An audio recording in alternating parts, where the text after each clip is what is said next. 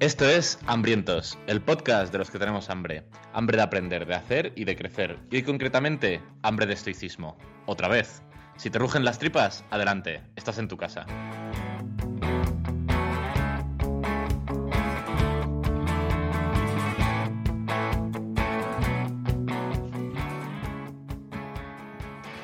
Hola a todos y hola a ti también, estoico número uno, que la última vez que me refería a ti como número dos te noté la piel un poquito fina, amigo Jorge.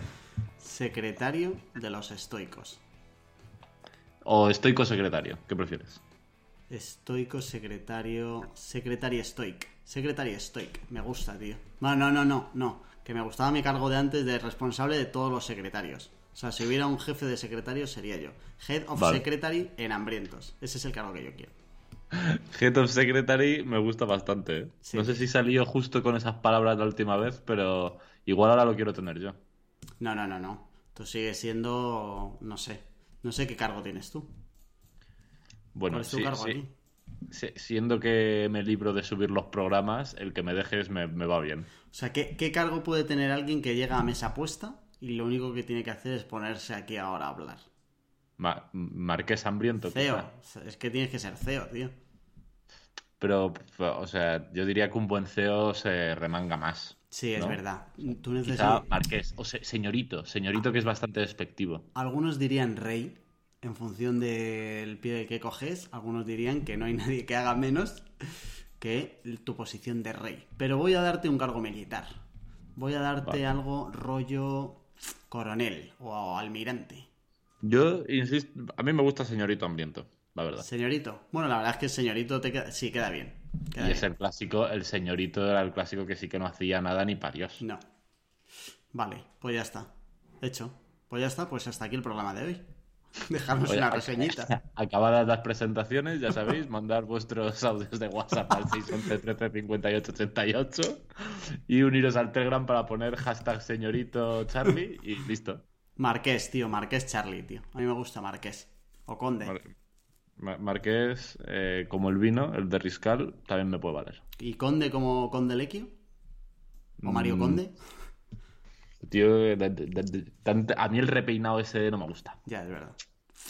Vale, venga. Eh, vamos al lío, ¿no? Vamos, Vamos a avanzar un poquito. Al, al lío. Eh, vamos a dejarnos algún mensaje de WhatsApp que ha llegado, porque hoy en su lugar queremos eh, hacer un repaso rápido por las reseñas que están llegando. No podría decir a millares, porque no son a millares, pero sí que están llegando y además alguna, como a mí me gusta, con un poquito de un puntito divertido, que es lo que a mí me gusta. Por A ver, lee- ejemplo, lee alguna. Venga. Eh, además, hay uno que me encanta el nick. Su nick en iTunes, ojo, es DG Estafadores. No voy a preguntar quién es DG, si se refiere a alguna dirección general o. Pero, pero para ponerte de nick DG Estafadores, ojo, ¿eh? Me gusta, me gusta mucho el estar resentido con alguien y decir, más allá de hacerle mala prensa, que por supuesto, me lo voy a poner de nombre así, allá donde vaya, enturbio su nombre de forma indirecta. Mi, mi propósito estoico en la vida es que todo el mundo sepa que DG son unos estafadores. Ni siquiera tengo que eh, esforzarme en explicar qué es DG. A mí eso me es irrelevante. Primero que cale el mensaje y luego ya explicaremos. Espectacular. Bueno, ¿y qué, qué nos cuenta el amigo DG? Bueno, eh, de lo mejorcito en podcast. Es el único podcast que escucho que no está relacionado con mi trabajo. Charlie y Jorge saben cómo hacerte parte de la conversación y conseguir que pienses en cómo puedes mejorar en diversos ámbitos de la vida. Son unos pi máquinas. Y, pues- la verdad es que he echado en falta al final firmar como DG estafadores. Bueno, yo, eh, si entiendo que nos vas a escuchar, DG estafadores, así que te animo a que te persones en el grupo de Telegram y nos cuentes un poco más de quiénes son esas ratas de DG, porque los enemigos de mis amigos son mis enemigos. No, no, y es más, desde aquí eh, decir que yo estoy totalmente de acuerdo y que Deje son unos estafadores desde el principio. Siempre lo han sido. sea, o sea, nada que añadir. Bueno, Josan G eh, titulaba la reseña con Este ha ido muy al grano y además me gusta. Porque su título es Mis dieces y la descripción es El único podcast que no escucho a 1 a 1,2 de velocidad. O sea, el único podcast al que no le aumenta la velocidad es el nuestro. Que me parece eh, un halago bastante interesante. A mí me parece espectacular, sobre todo con lo que nos gusta aquí, sentarnos a hablar de nuestras movidas, para ya luego entrar en el tema. O sea, que, que escuche hasta nuestras pajas mentales. A un uno por. eh, si tienes, si consideras amigo hambriento que alguien te ha estafado, dínoslo y también haremos campaña contra ellos, igual que contra los de DG. Salonso Web nos ponía neuronas en peligro de multiplicación descontrolada. Enganchado desde el episodio 1 me tienen, el único podcast que devoro según está saliendo del horno. Esa pizca de humor, ironía e inteligencia son ingredientes perfectos para poner a funcionar el cerebro. Comer hambrientos comed. Grandísimo. Muchas gracias, Alonso Web. Osquitar World nos decía peligro adictivo, con muchas exclamaciones. Me pasó una amiga un podcast y me enganché. Muy buenos, felicidades. O sea, hay, los hay de todos. Desde alguien que va muy al grano a alguien más efusivo. Me gustan todos. Luego hay una reseña que es de mí mismo, que de momento no la voy a poner porque va a ser un poco raro, que solo ha sido para hinchar. Y la última que tenemos es de Chus Naharro, que nos decía dos flipaos muy enrollados. Me declaro fan de este podcast. Charlie, Jorge, Jorge y Charlie son muy flipados, como ellos dicen, pero te hacen pensar, probar nuevas cosas y saciar el hambre de crecer personalmente. Escucha un episodio, el que sea, y ya verás cómo te engancha. A seguir así, chicos. Todo amor. Todo cinco Desde aquí- estrellas, ocho valoraciones en total. Esas son las marcas ahora mismo de hambrientos en iTunes. Un- una maravilla. Nada. Muchos agradecimientos Sí. para, para los hambrientos con iPhone, que se están dejando los deditos ahí poniéndonos reseñas. Y. Eh, Y, de- como. y deje estafadores. de- deje estafadores, efectivamente. Y eh, tú, hambriento, tú que me estás escuchando con un iPhone, ¿qué haces, hermano? ¿Por qué no estás poniendo reseñas? Voy a decir que pongo DG estafadores en Google y no hay nada. O sea que. No está haciendo también su trabajo este vamos a te- No, vamos a tener que esperar a que dé señales y nos cuente un poco más. A lo mejor solo es un cebo, es una campaña como la que ha sacado hace poco la marca de ropa esa, que nadie sabía qué es lo de What About o Is About o no sé qué. ¿Sabes? A lo mejor es una campaña enorme de la Dirección General de Tráfico. Y justo ha empezado en los comentarios de este podcast. que Bueno, sabes, de- sabes, la, la DGT sabes que es donde está la gente de bien. Eh, soy funcionarios, suelen estar aquí todos. Bueno, eh, de Telegram, eh, por supuesto, que si no estás por ahí todavía, deberías eh, pasarte ya. Estamos en 76 miembros. Cuidado, porque ya es un número como para no poder presumir. O sea, el que se empieza a apuntar ahora ya no puede presumir de yo estaba aquí desde el principio. Claro. O queda poco. Cuando, cuando seamos, por ejemplo, 10.000 y hayamos hecho de DG Estafadores un grito de guerra eh, en todos los podcasts, po- ¿cómo se llaman? Postcutscenes, las herramientas estas. Podcatcher. Eso. Cuando hayamos hecho, cuando seamos 10.000 y hayamos hecho un grito de guerra de DG Estafadores, no podrás decir, yo fui uno de los primeros, de los miembros que entraron en las dos cifras, antes del 99. O eh, presumir que a todos los españoles nos gusta mucho con comentarios como yo ya lo sabía o yo ya lo avisé, que eso da mucho gustito. Yo ya avisé que venía una pandemia. Entonces, eh, quedan pocas plazas para estar en ese grupo selecto, en el que además, joder, no hay más que escuchar los comentarios, hay ya mucha calidad. Mucha calidad. De hecho, eh, respecto al eh, último programa, David nos dejaba sus virtudes eh, y decía antifragilidad, uno, dos, ser optimista y a la vez realista, tres, compromiso y constancia con llevar a cabo tu propósito en la vida y cuatro, habilidades sociales. Eh, la que más me resonaba aquí, a ver qué te parece, era la segunda, que em, no sé si hablaremos un poco de esto, pero eh, tiene mucho que ver como con cómo encaras las cosas, ¿no? Y en cómo te tomas las cosas que van pasando, que sí que creo que sale un poco en todo esto, ¿no? Hmm. ¿O no? Sí, o sea, creo que los cuatro valores de David molan mucho y son bastante estoicos. O sea, ya están incluidos. Aunque no sean las cuatro grandes virtudes, ¿crees que están incluidas en las cuatro grandes virtudes? No sé si están incluidas directamente, pero creo que cualquier estoico respetaría a alguien que hace de esas cuatro cosas su bandera. Le podríamos. ¿Crees que Epicteto le daría el carnet de, de estoico? Sí, creo que sí. Vale. Pues enhorabuena, David. Pásate por las oficinas centrales de DG y ahí te Pero- regala. Esto, esto es como lo que nos decía Vicen en el comentario de WhatsApp de la semana pasada. De, no te acuerdas hablando de las conversaciones, lo de no hablar de su movida, pero claro que si lo decía está hablando de su movida, Sí. y era un poco a veces que se muerde la cola.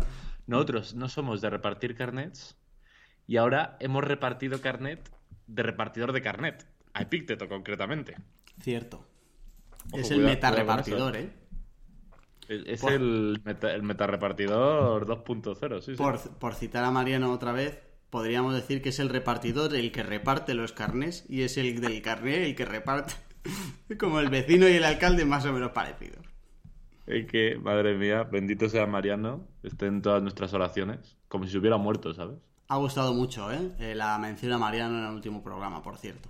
Sí, no sé si viste, claro, me imagino que sí. Eh, no me acuerdo quién era, que después de escuchar lo de que estábamos pidiendo reseñas decía, Ah, "Si sí. es que a ver chicos, yo pondría una reseña, pero la solidaridad a cambio de nada. Claro, es que ahora ya cualquier cosa que pidas desde aquí se te va a responder siempre con Mariano. ¿Quién era esa rata? Ah, Xavi. Xavi, Xavi Iglesias. Era la rata que utilizaba nuestras propias armas para tirárnoslas a las caras. Eh, no puedo más que aplaudir ese movimiento porque yo también lo habría, me habría gustado hacerlo a mí. Bueno, venga, que luego decimos que si es que claro, es que luego el programa queda muy largo porque claro, porque Yo eh, creo que el de hoy va a ser un poquito más corto. Ya, pero es que eso dijiste la otra vez que lo partíamos en dos y ni siquiera terminaste lo que querías hablar, ¿sabes? Puede ser que haya una tercera parte de estoicismo. Mm, Lo, lo bonito de esto es que ni siquiera nosotros lo sabemos ahora mismo. Literal. Pero bueno, vamos a meternos en harina. Venga. ¿Vale?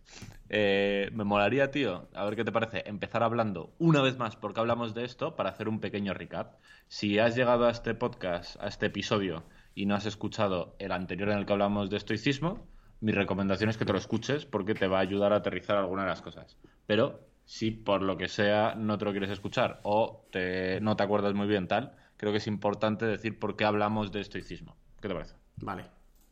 ¿Vale? Así que eh, vamos a arrancar un poco, igual que en el programa anterior, eh, con una cita de Invicto, que es un libro que habla de estoicismo de, de Marcos Vázquez, que mola muchísimo, y en el que hemos basado un poco la escaleta de estos dos programas, que dice, la mayoría carece de una filosofía de vida coherente. Pasan sus días persiguiendo placeres temporales y evitando las incomodidades. Desarrollar una filosofía personal te ayudará a tolerar la incomodidad en el presente para lograr objetivos de valor en el futuro. La mayoría entiende intuitivamente la importancia de contar con esta filosofía personal, pero no sabe por dónde empezar. Y creo que es una cita que viene muy a cuento, eh, porque no habla directamente del estoicismo, que a mí personalmente como filosofía me mola mucho, pero habla del concepto de tener una filosofía de vida que creo que es al final el mayor takeaway que te puedes sacar de estos dos programas. Nosotros traemos aquí sobre la mesa una filosofía que, de hecho, ya en el primer programa discutíamos bastante sobre ella, ni siquiera tengo claro si la hacemos nuestra, pero más allá de eso, eh, el grito de guerra de estos dos programas es, hermano, tener una filosofía es una buena estrella polar a la hora de tomar decisiones difíciles. Esa es la mejor descripción eh, porque te ayuda a dejar de... eh, a, a- de- a- a, parar para que no te lleve la marea. O sea, para dejar de ir donde la inercia te lleve y entender un poquito más, preguntarte más porqués, para desde esos porqués entender un poco qué es lo que quieres tú realmente, ¿sabes? Claro. Y tiene sentido, tiene sentido. Y es verdad que eh, no hay ningún momento concreto en la vida de alguien, al igual que sí que hay un momento para elegir dónde va a ir tu vida profesional. Hay varios momentos donde tú tienes que empezar a elegir por dónde va a ir tu vida profesional. Aunque luego eso no sea así, no hay momentos en los que tú puedas, eh, o sea, en los que tú tengas que decidir hacia dónde va tu vida personal como tal. O sea, no hay un momento donde digas, ahora estoy en el momento de mi, de mi vida en el que tengo que crear o que tengo que decidir cuál va a ser mi filosofía de vida. Eso no pasa. Y para eso está este programa, por supuesto. Literal, tío. Y eh, además, eso es el, ese concepto que acabas de describir, es eh, las tripas de una charlatez que a mí me flipa, así que seguro que he mencionado ya en mil programas, que es la de Tim Urban, hablando de la procrastinación, que venía a decir eso mismo, ¿no? Que en las grandes, en las grandes cuestiones de la vida no tenemos ningún sistema interno por una cuestión evolutiva que nos diga en plan, eh, párate a pensar, recapacita, ¿qué estás haciendo? ¿Qué ocurre? Y esto creo que ha aplicado mucho a, tener una filosofía de vida. Pues, es lo, que, tú has descrito, justamente. Meca, eh, vamos a avanzar. El primer programa lo eh, arrancamos con las virtudes. Bueno, casi todo fue las virtudes. Pero ¿por qué no eh, cuentas un poquito de cómo era el triángulo rápido para entender qué hemos visto y qué vamos a ver ahora? Vale, pues mira, los estoicos básicamente lo que venían a decir es que el objetivo último de su filosofía y de cualquiera debería ser alcanzar una buena vida, lo que ellos llamaban eudaimonía, que eh, se puede traducir como la felicidad. ¿Vale? Ese es como para los estoicos, por lo menos el objetivo de su filosofía y el objetivo de cualquier filosofía. ¿Vale? Y para los estoicos había dos grandes eh, caminos o dos grandes herramientas para alcanzar la felicidad. La primera era la virtud, que es en la que nos centramos en el primer programa, y la segunda es la eh, tranquilidad o ataraxia, que me gusta mucho la palabra. No sé si, Entiendo que se traduce generalmente como tranquilidad, pero a mí me suena espectacular. ¿Vale? Y eh, dedicamos un programa entero a la virtud y que pusimos tanto énfasis porque para los estoicos, sin ningún tipo de lugar a dudas, es la parte más importante de ese triángulo. Eh, eh, un triángulo en el que en la cima estuviera la felicidad y abajo en las esquinas, en una la virtud y en otra la tranquilidad. Para los estoicos, la virtud es lo más importante porque es eh, condición necesaria y suficiente para alcanzar la felicidad. O sea, para ellos la tranquilidad es una cuestión muy importante, pero incluso sin tener tranquilidad, gracias a la virtud, podrían llegar a llegar a la felicidad, ¿vale? Y entonces, eh, para los estoicos, la virtud es eh, evidentemente lo más importante que hay en el mundo y describen como cuatro valores principales que son los que conforman la virtud. Sabiduría, disciplina, justicia y coraje y de tanto en cuanto que una persona se guíe por estos valores últimos en todas sus decisiones, ellos creen que son virtuosos y ya están en disposición de alcanzar una buena vida. Pero, idealmente, necesitan también de la tranquilidad, que es de lo que nos vamos a encargar en este programa. Eh, yo te decía al final del programa anterior que tendríamos que empezar hablando de esto, porque esta es una de las cosas que a mí más me chirriaban de todo esto, y es Em, la, o sea, yo niego la premisa de que puedas tener una buena vida ignorando eh, esta parte de la tranquilidad, entendiendo la tranquilidad como eh, estabilidad mental. Y que simplemente practicando las cuatro virtudes que ellos dicen, con eso lo, tendrías. Esa es la, mayor que yo niego, por lo menos lo que a mí me costaba. Y, y además, si fuera así, entonces quítamela. Es decir, eh, no, me pintes como, como esto como un extra. Si es un extra, mm, pues quítamelo. Y entonces eh, me, foco en las cuatro virtudes y ya con eso tiramos. Pero en el momento en el que tú metes esto y me haces plantearme el papel de la tranquilidad en eh, la buena vida que se supone que tienes que conseguir como objetivo final, ah, me cuesta encontrarme un, un escenario en el que alguien pueda tener esta parte muy mal y aún así eh, él pensar que está teniendo una buena vida. ¿Sabes lo que te quiero decir? Sí, perfectamente. Yo también he reflexionado un poco sobre esto y mm, me da la sensación que, eh, no sé si el punto de los estoicos o la realidad es que la tranquilidad es muy importante y la ponen dentro de esto porque sin tranquilidad es casi imposible actuar con virtud. ¿Sabes cómo te digo? Pero si eres capaz de actuar con virtud, ya lo tienes para los estoicos al menos, porque no tengo yo muy claro que haga mía esa parte de su filosofía. Pero eh, creo que para ellos la tranquilidad no es una herramienta para llegar hacia allí, pero creo que sí que es bastante condición sine qua non para poder actuar con virtud.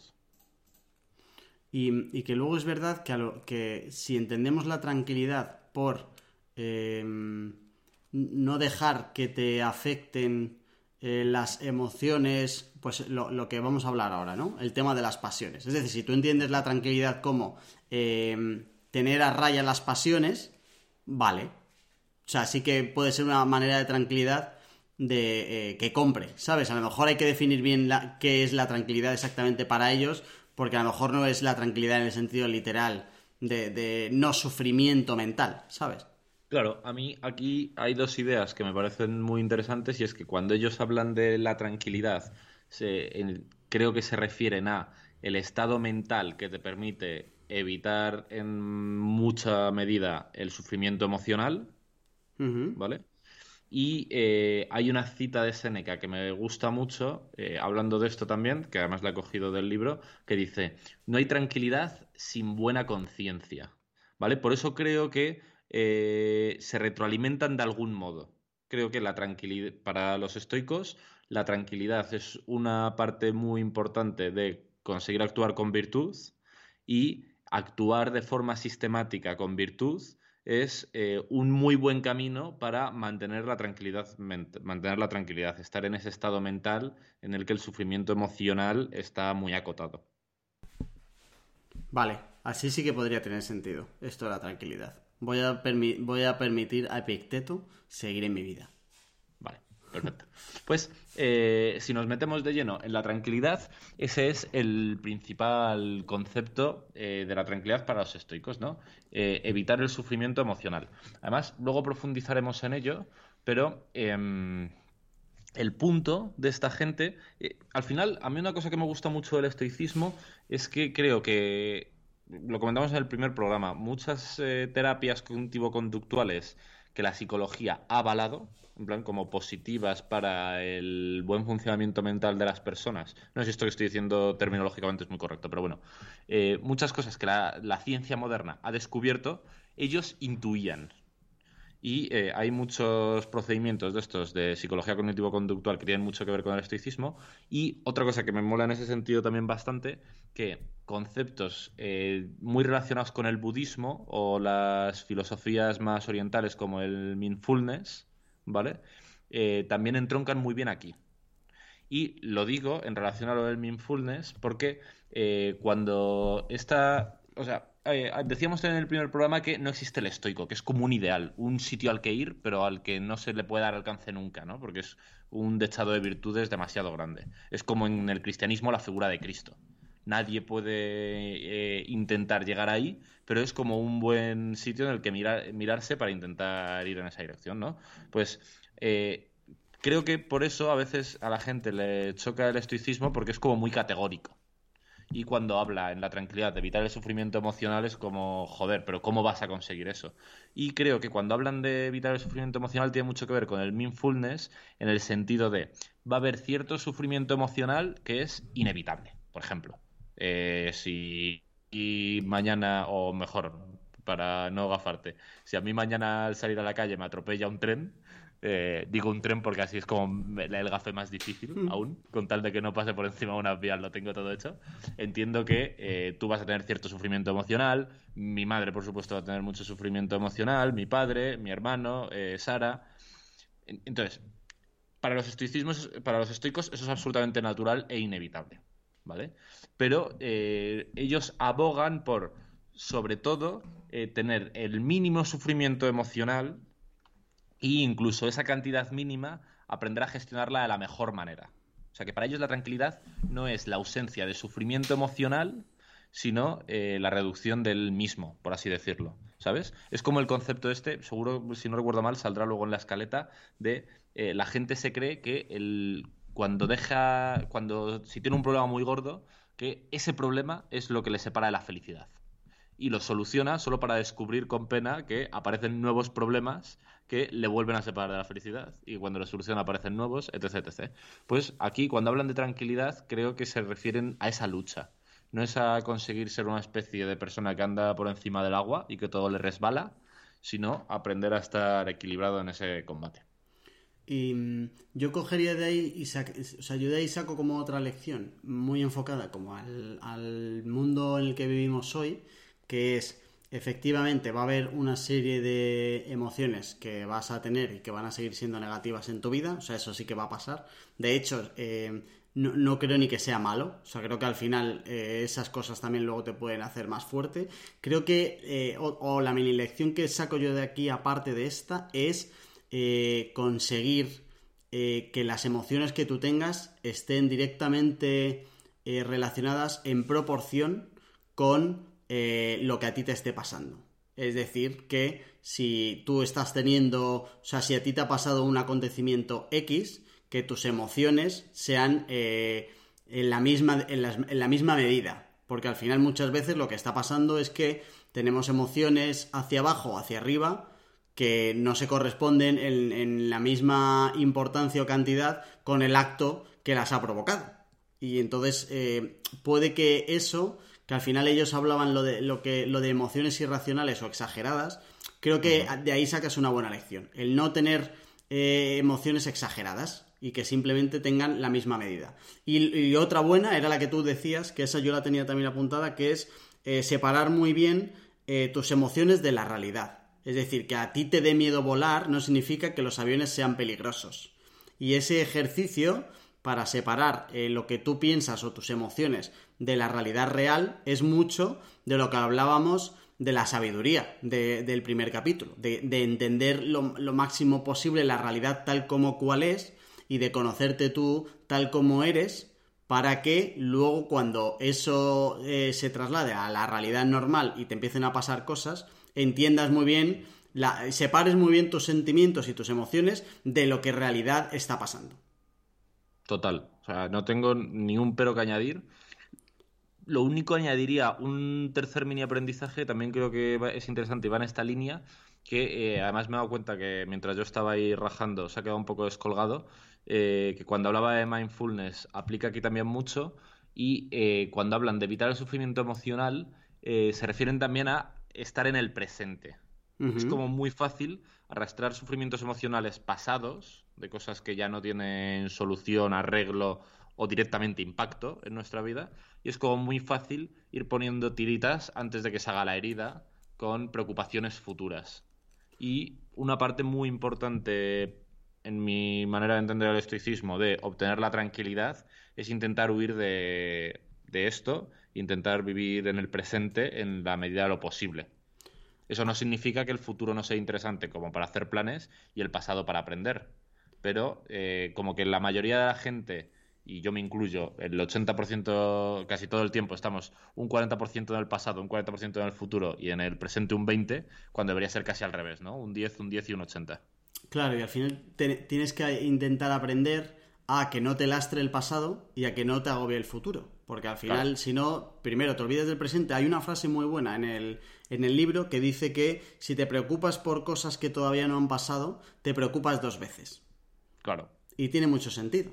Al final, eh, eso no lo puedes controlar. Vamos a hablar luego mucho del control. Una parte de lo que no puedes controlar es el pasado y otra el futuro. Eso está claro. Lo único que puedes controlar es el presente. O sea que a partir de ahí tiene sentido arrancar. Para todo esto, hay una de las cosas que a mí más me gustan del estoicismo es lo que ellos llamaban la prosoche, que es el ser consciente de tus pensamientos y de tus reacciones. Creo que nada de esto, eh, de lo que estamos hablando ahora mismo, vas a poder conseguirlo si tú no eres consciente de tus pensamientos y de tus reacciones. Y cuando empiezas a entender o, a darte cuenta de, oye, ¿por qué he reaccionado así ante determinada historia? Es cuando puedes empezar a mejorarte. Pero esa primera parte de análisis no es fácil de hacer. Y yo, no me he dado cuenta de algo así hasta que no te pones a leer de esto. Y esto es una de las cosas que más me gustan de esta filosofía. Esto de la prosoche y de empezar a entender muy bien eh, que tienes que analizarte a ti mismo eh, y cómo reaccionas. Porque si no, no vas a poder trabajar en las emociones.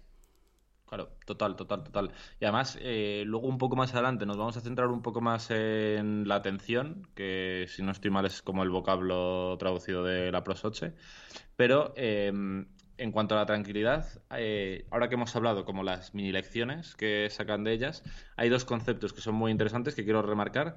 El primero es que eh, para los estoicos, y esto por ejemplo creo que sí que lo compro al 100%, la principal enemiga de la tranquilidad son las pasiones pero no cualquier tipo de pasión, sino las que ellos definen como irracionales o exageradas, aquellas que nublan la razón y concretamente en su caso que dificultan la virtud.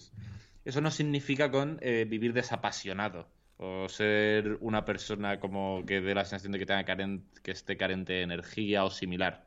Pero eh, yo aquí, por ejemplo, creo que peco absolutamente porque si pillo un, juego de ordenador nuevo, me vuelvo loco, me parece lo mejor que ha ocurrido nunca y necesito como jugar 10.000 horas y claramente eso altera mi tranquilidad. Y me pasa con pasiones como positivas y con pasiones negativas. Cuando se me cruza un cable con algo, es como que ya no puedo pasar por ese aro, mm, soy incapaz y eso también nubla mi tranquilidad. Creo que es un concepto interesante este de que el principal enemigo de la tranquilidad son las pasiones, las irracionales y las desbocadas. Y otro concepto muy, muy interesante, que tú lo acabas de apuntar bastante bien, eh, es que entre un hecho objetivo, ¿vale? Es, como la típica fotito esta que eh, hay dos personas mirando una desde arriba y otra desde abajo, un 6 o un 9, según el punto de vista, claro, y uno dice, es un 6, y el otro dice, es un 9. Y desde su punto de vista los dos tienen razón, lo único objetivo es que es un garabato en el suelo. Ya lo que tú estés interpretando es otra movida, ¿no? Pues eh, ese dibujo, con esa metáfora como que se llama muy bien, pero hay un concepto estoico que va en esa línea que es que entre el hecho externo, que es lo único objetivo, y tu opinión o tu emoción interna, que es la subjetiva, suele existir una creencia. En el caso este de esta metáfora tonta, para uno que un dibujo en tiza en el suelo con según qué aspecto representa un 6 y para otro que representa un 9. Y eh, si te examinas eh, interiormente, te das cuenta muchas veces, ¿sabes lo típico que dices? Joder, estoy enfadado y no sé por qué cojones estoy enfadado.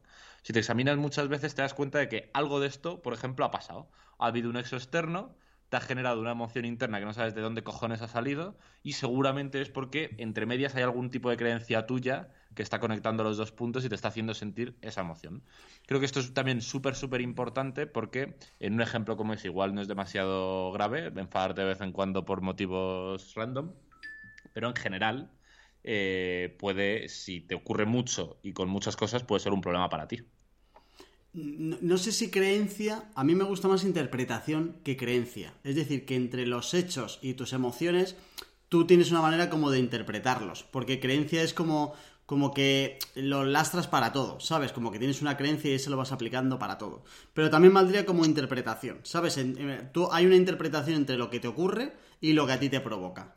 Eh, si tú trabajas sobre esa interpretación, entonces sí que puedes eh, influir en lo que a ti te provoca, ¿sabes? ¿No? ¿No lo ves igual?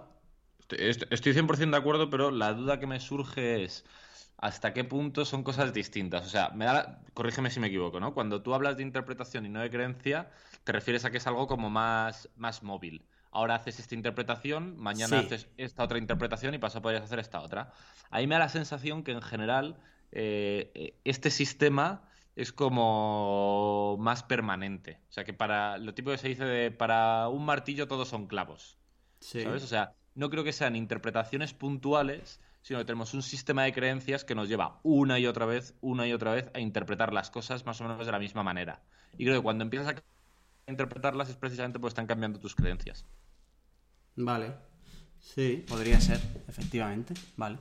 Vale. O sea, em, ya, aunque sea una de, eh, o sea la otra, lo que está claro es que, eh, o sea, la idea aquí de lo que va es que no se trata de eh, o sea, de intentar meter un pasito entre medias de lo que te pasa y cómo reaccionas, ¿no? para, para intentar, porque al final tienes que conseguir que el punto final, que al final es el cómo reaccionas, eh, sea lo menos negativo posible, por lo menos en la misma proporción, que era lo que hablábamos antes. Que es, es totalmente válido hincharte a llorar si se muere un familiar tuyo, ¿vale? No es totalmente válido hincharte a llorar si has perdido un partido del FIFA.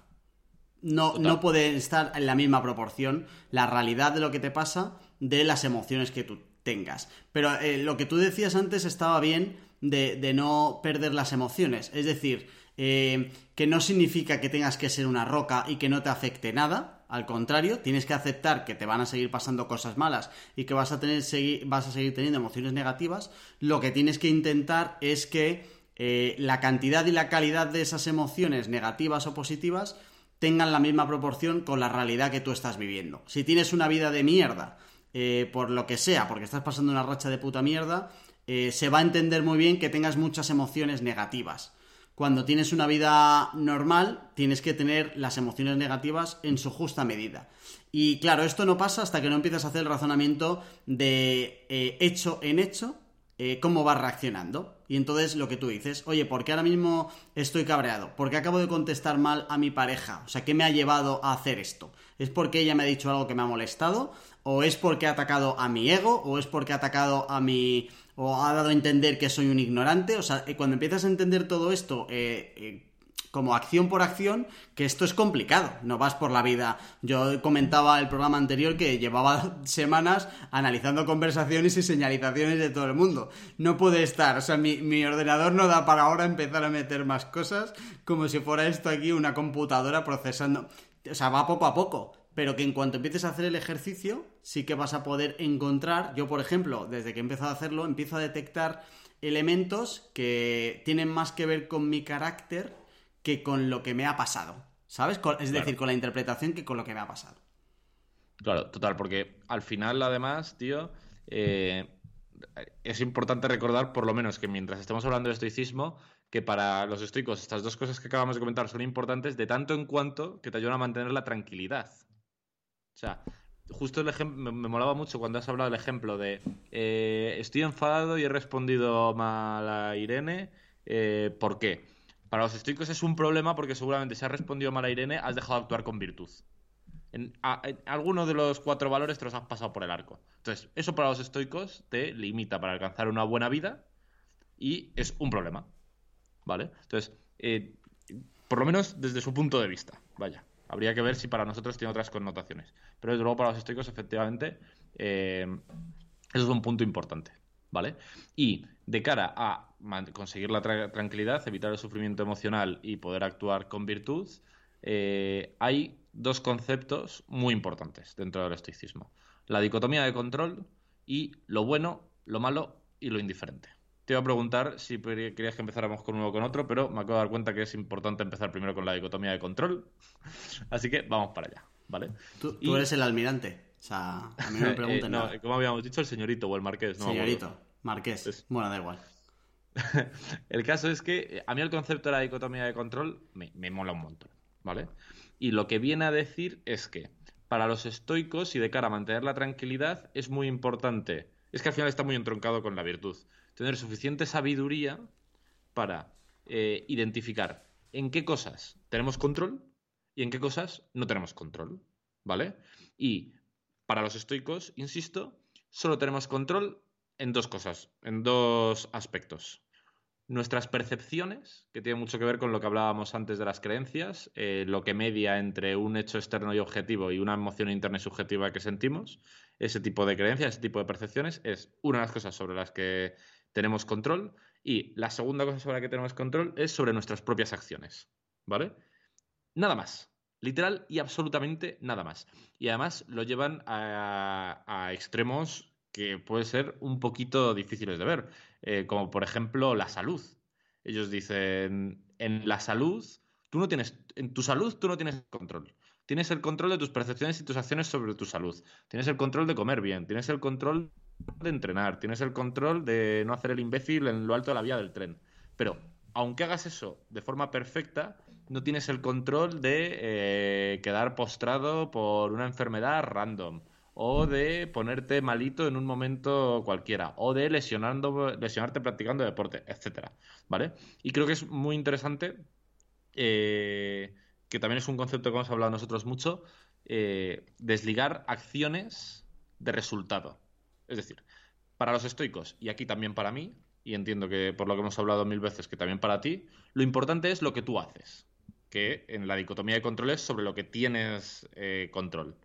Y ya, lo que ocurra no tiene sentido preocuparse porque está como fuera de tu alcance, siempre y cuando hayas hecho todo lo que tenías que hacer o prácticamente todo lo que tenías que hacer, ¿no? Pues esto es, a mí siempre me da mucha rabia, eh, no sé a ti, yo estudiante era a ratos bueno y a ratos malo. Y eh, cuando en un examen sacabas un 7 y a lo mejor te había, lo habías reventado y te decían, ¿y has hecho todo lo que podías hacer? Pues obvio que no, cabrón. Podía haber estudiado otras 20 horas para el examen, igual tenía el 10. Pero joder, he cumplido. o sea, eh, yo creo, creo que es interesante ir un poco más allá porque los estoicos en ese sentido sí que eran muy cuadriculados. Actuar con virtud bien, actuar sin virtud mal. Eh, yo creo que actuar con una cantidad moderadamente alta de virtud, bien. Y entiéndeme, a cambio de nada. Claro. Eh, me encanta. A mí este, lo de la dicotomía de control me parece maravilloso, me parece brillante, me parece magnífico.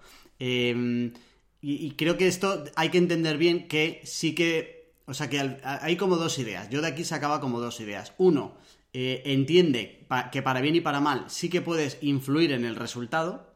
Es decir, tienes la capacidad de influir.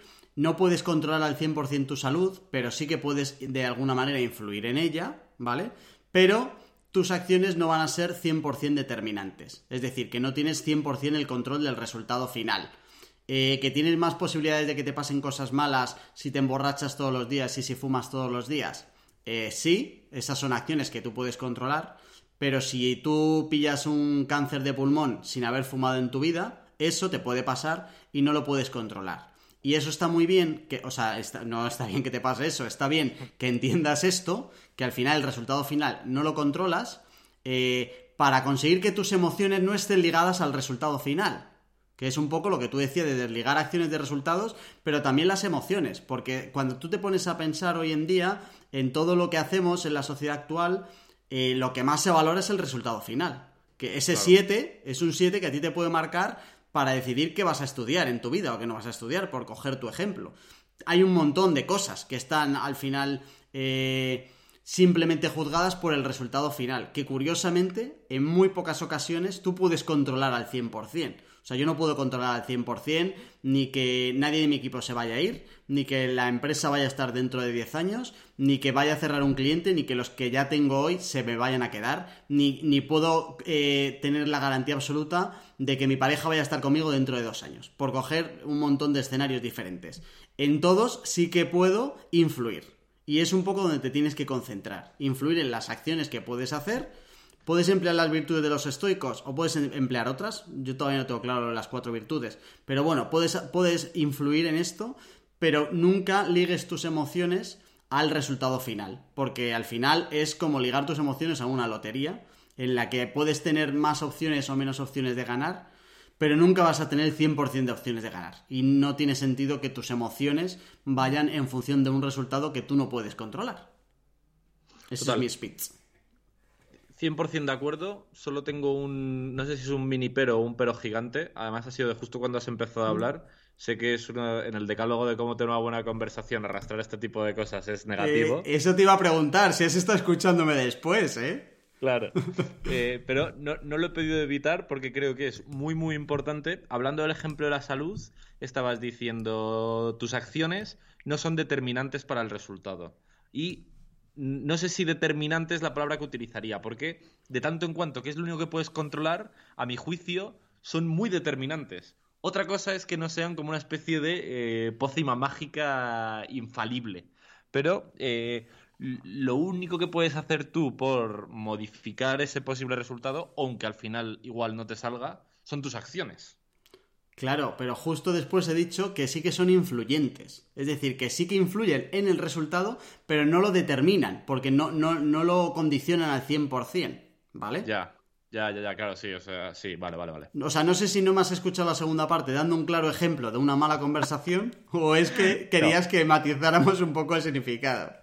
No, no, no, eres, un bobo. Te, he escuchado perfectamente, pero al final me has convencido muy rápido porque cuando has dicho eh, has utilizado la palabra determinan, eh, como determinismo, efectivamente, es cierto que tus acciones eh, no lo determinan, pero siendo que es lo único en lo que eh, tú puedes influir, yo sí que las daría la condición de determinante, aunque luego realmente en el vocablo más literal de la palabra no determinan.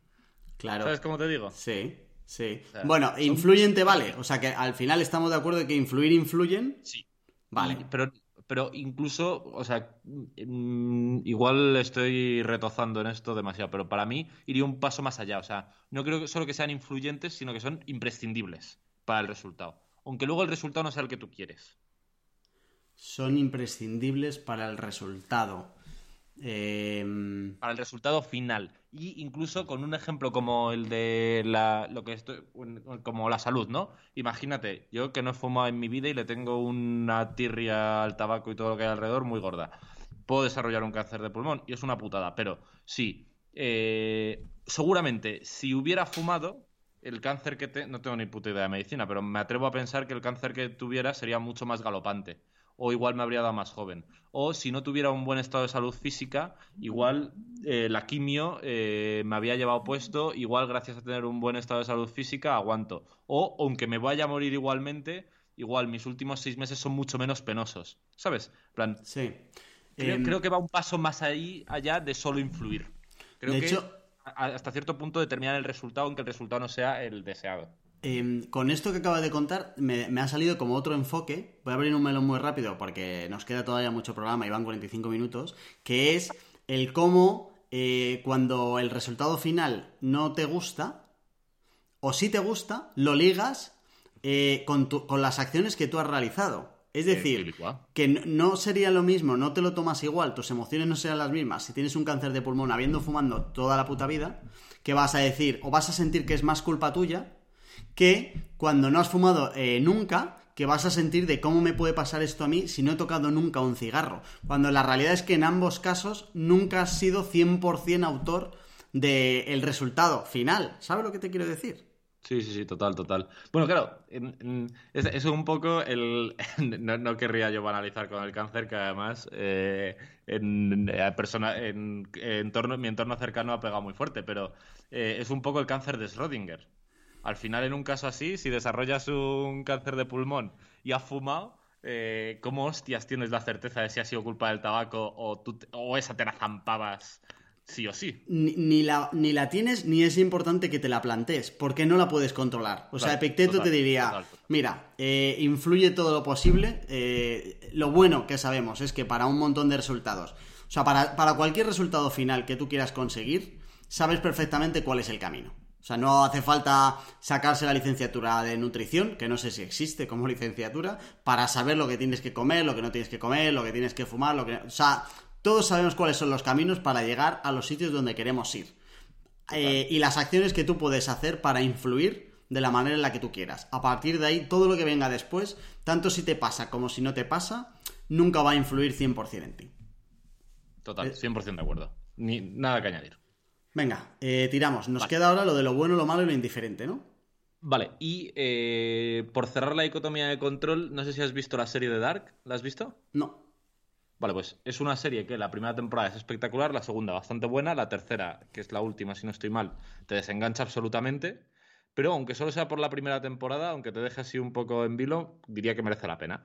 Y eh, varios, dos, si no estoy mal, dos protagonistas eh, durante toda la primera temporada tienen una perorata que repiten cada dos por tres que dicen Dios, dame serenidad para aceptar las cosas que no puedo cambiar, coraje para cambiar las que puedo y sabiduría para reconocer la diferencia. Que creo que ejemplifica de forma perfecta, con una frase muy de cultura pop actual, porque esta serie se puso muy de moda, el concepto de la economía de control de los estoicos.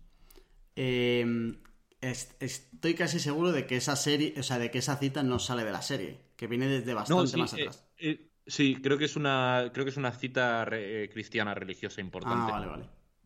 Efectivamente creo que es una cita, pero bueno, yo la primera vez que la escuché fue en ese contexto, si no estoy mal. Vale. Vale, con eso cerraríamos un poco la dicotomía de control, que es uno de los puntos gordos de los estoicos de cara a mantener la tranquilidad.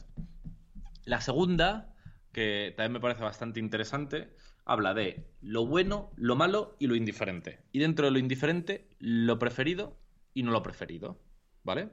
Y aquí los estoicos son bastante categóricos, vamos a decir, ¿vale?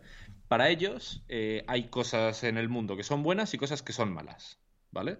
Las cosas que son buenas son actuar con virtud. Punto fin. Nada más.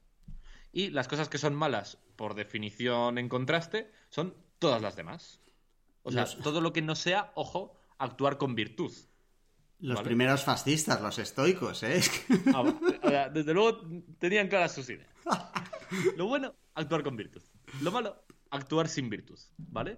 Y de actuar con virtud o incluso de actuar sin virtud, habitualmente hay unos resultados, ¿no? Eh, esto lo hemos mencionado ya bastantes veces. En nuestra sociedad actual, eh, los outputs, los resultados son muy importantes para los estoicos. Me atrevo a pensar que en la época en la que el, estoico el estoicismo estaba un poco más de moda, los resultados también eran de las cosas más importantes. Pero bueno, para ellos lo único importante eran las acciones, las cosas que están bajo tu esfera de control, que ya, como hemos hablado, los resultados nunca están, eh, por lo menos plenamente, bajo tu esfera de control, solo las acciones.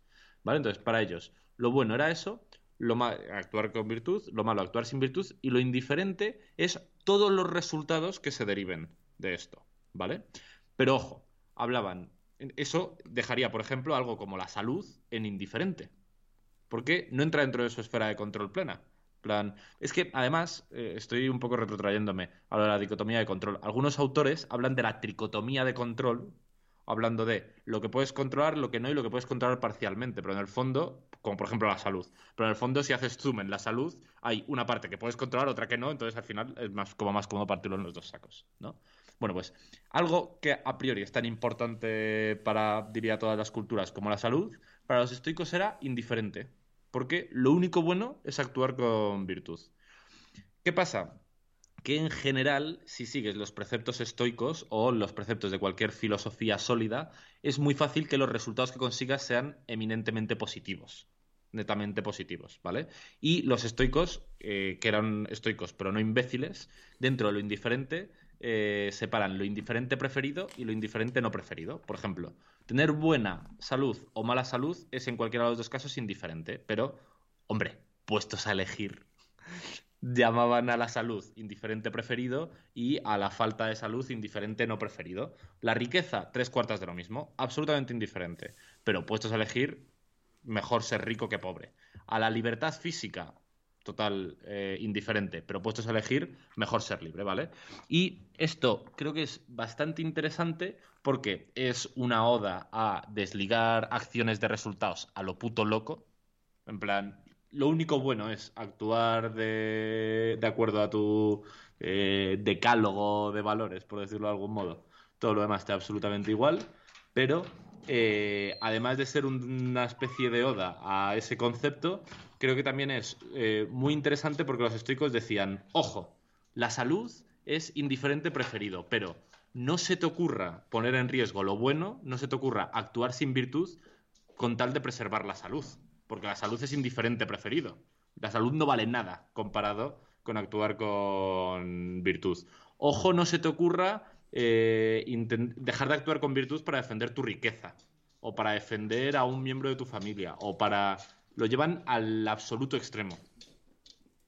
Eh, esto es lo que más me cuesta comprar, porque aquí eh, va muy influido todo eh, con la importancia, la, extra importancia que le dan a las cuatro virtudes. O sea, si al final porque separando lo bueno, lo malo y lo indiferente, lo que pasa es que pones el foco simplemente en actuar con virtud y no pones el foco en la parte que tú tienes de influir en lo preferido y, en que no te pase lo no preferido, que es lo que, de lo que veníamos de hablar. O sea, venimos de hablar de, oye, no son determinantes, bueno, no me gustaba determinante, no son decisivos eh, las acciones en el resultado, pero sí que pueden influir. Y si tú lo estás dejando en indiferente, estás poniendo el foco todo el rato en las virtudes, pero, pero ¿dónde está eh, esa parte de influir en lo indiferente preferido? Porque hay muchas cosas que son indiferentes preferidas tío, que son muy importantes. Tú acabas de citar dos. O sea, ¿qué, hacemos con el dinero y la salud?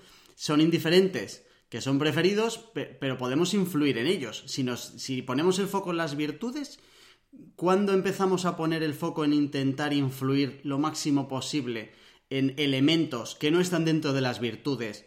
O sea, creo que aquí eh, es cuando más se nota que la filosofía tiene muchísimo tiempo. Que a lo mejor antes vivías 25 años y no había mucha manera de influir en tu salud. ¿Vale?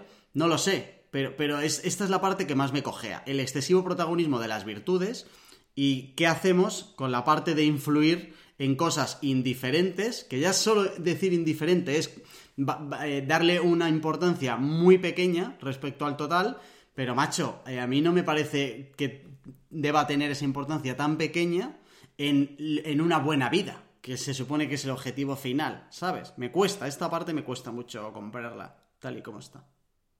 Total, al final supongo que depende mucho de si le preguntas a alguien que comulgue 100% con todos estos preceptos estoicos o me preguntas a mí que yo no comulgo. Porque también creo que hay un concepto bastante interesante y es que eh, eh, creo que ellos se curaban en salud diciendo el, estoico no existe, es un ideal, eh, se siente, ¿sabes? Pero al final las personas somos imperfectas y bueno, yo qué sé, hay casos de estoicos muy locos, como Epicteto, que era esclavo y de verdad es que les le hacían unas putas terribles. Hay como una historia muy mítica en el que eh, el esclavista que le tenía en ese momento, eh, por, por las risas, le retuerce la pierna hasta que se la parte por no sé cuántos sitios. ¿Sabes? En plan. O sea, dentro de los esclavos es eh, esclavo mal, ¿vale? Y aún así, el tío en sus escritos, como que venía a decir qué putada que me han roto la pierna, indiferente no preferido, pero yo estoy actuando con virtud y el, tío eh, de algún modo se jactaba de tener una buena vida. Habría que ver hasta qué punto es real o ah, eh, no sería así real. O yo qué sé, Sócrates que por llevar los ideales, eh, los valores estoicos hasta el final, se dejó matar de forma injusta, como quien dice, se dejó, envenenó con cicuta, si no estoy mal. ¿Sabes? Entonces, creo que, sorprendentemente, los mayores referentes dieron ejemplo de hasta qué punto eh, para ellos todas estas movidas eran súper importantes y las llevaban a término. Pero creo que las personas un poco más así del pueblo llano, como tú y como yo, eh, que no tenemos esas habilidades suprahumanas, por decirlo de algún modo, muchas veces incluso lo indiferente nos puede ayudar a actuar con virtud. Por ejemplo, creo que es más fácil actuar con virtud si eres rico, si no tienes ningún tipo de agobio económico, ¿sabes? Creo que es más fácil actuar si, con virtud si tienes buena salud, si no estás todo el día malo y puteado. Creo que es más fácil tener tranquilidad mental también si eres rico o si tienes salud. Y como esto, muchas otras cosas, ¿sabes? Entonces, eh, compro el punto de los estoicos de eh, es un ideal a largo plazo, eh, inalcanzable de algún modo, pero creo que eh, se pierden muchos matices si eres tan categórico como los estoicos. Creo que existen muchas realidades intermedias, pues un poco como las que acabo de describir. yo no creo que sea más fácil el actuar con virtud siendo rico, pero sí que creo que es más fácil poner el foco en la virtud cuando eres rico. O sea que al final tu escala de prioridades cambian y entonces dices, efectivamente, vale, pues soy rico, me quito las... Eh, estoy bien de salud, o sea, tengo mis básicos, que curiosamente son requisitos que nosotros nos están saliendo mientras hablamos, indiferentes para ellos, ojo, y nos están pareciendo más básicos incluso que las virtudes, eh, eso eh, por ahí. Y luego, por otro lado, eh, o sea, creo que hay dos ideas y que se pueden comprar las dos. Por un lado, yo estoy de acuerdo con ellos en no renunciar a las virtudes para conseguir cosas indiferentes. O sea, yo estoy de acuerdo en no renunciar a la justicia o a la sabiduría o al coraje para conseguir algo que sea indiferente. Eh, una cosa es estar de acuerdo en la teoría, luego hay que ponerse ya en los casos prácticos. O sea, reconozco que si ya en cada uno de los prácticos no me importaría renunciar a alguna virtud de vez en cuando para conseguir algo indiferente. O sea, soy un ser humano, voy, por delante, me quito la careta. Em, pero lo, que no compro es que eh, tú ya hayas cumplido con tener las cuatro virtudes. Y además, si estás, eh, bueno, lo que he dicho antes, si estás relacionando además las cuatro virtudes con la buena vida. Es muy complicado, creo que hay, dentro de ese lo indiferente le estás dejando un plano tan secundario que luego es, es más principal cuando lo relacionas con la, con la buena vida, la verdad. Pero bueno, eh, sé que en, en el canal de Telegram ya hay estoicos y estoicas reconocidos. Así que, si nos pueden aclarar un poquito más en este punto o qué piensan de este punto en concreto, molaría saber un poco la opinión de, si estamos entendiendo bien esto o hay algo que no entendemos entre lo bueno, lo malo, indiferente y la relación que pueda tener de las virtudes. Qué bueno, qué bueno. Pues lo voy a apuntar en la escaleta para que no se nos olvide preguntarlo porque me interesa mucho, la verdad. Vale. Y em, una vez más, quiero hacer como ese recap, ahora que hemos cerrado un poco esto de lo bueno, lo malo y lo indiferente, preferido y no preferido. Eh, y es que, como la dicotomía de control, para los chicos esto era muy importante porque era una pieza clave para mantener la tranquilidad. Y eh, me dejó un poco para el final también eh, este último punto en que la escaleta estaba arriba y es que del mismo modo que para ellos la riqueza o la salud o la familia era un indiferente preferido, pero nunca lo podían priorizar por delante de lo bueno, ¿vale? Para ellos eh, la tranquilidad es súper importante, pero tampoco la podían priorizar por delante de la virtud, ¿vale? Entonces, eh, ellos creían que la tranquilidad era muy importante, pero no a cualquier precio. La prioridad es actuar con virtud. Y por eso, para ellos, alcanzar la tranquilidad, por ejemplo, a base de drogarse, que es mucho más fácil tener un estado de salud en el que se evite el sufrimiento emocional en los términos en los que ellos lo hablan, es una pésima idea, porque estás volviendo a dejar de lado eh, lo más importante que es actuar con virtud. ¿Vale? O sea que es efectivamente lo que tú dices, que es como muy compleja la relación que trazan estos tíos entre felicidad, virtud, tranquilidad, virtud y tranquilidad, tranquilidad y felicidad.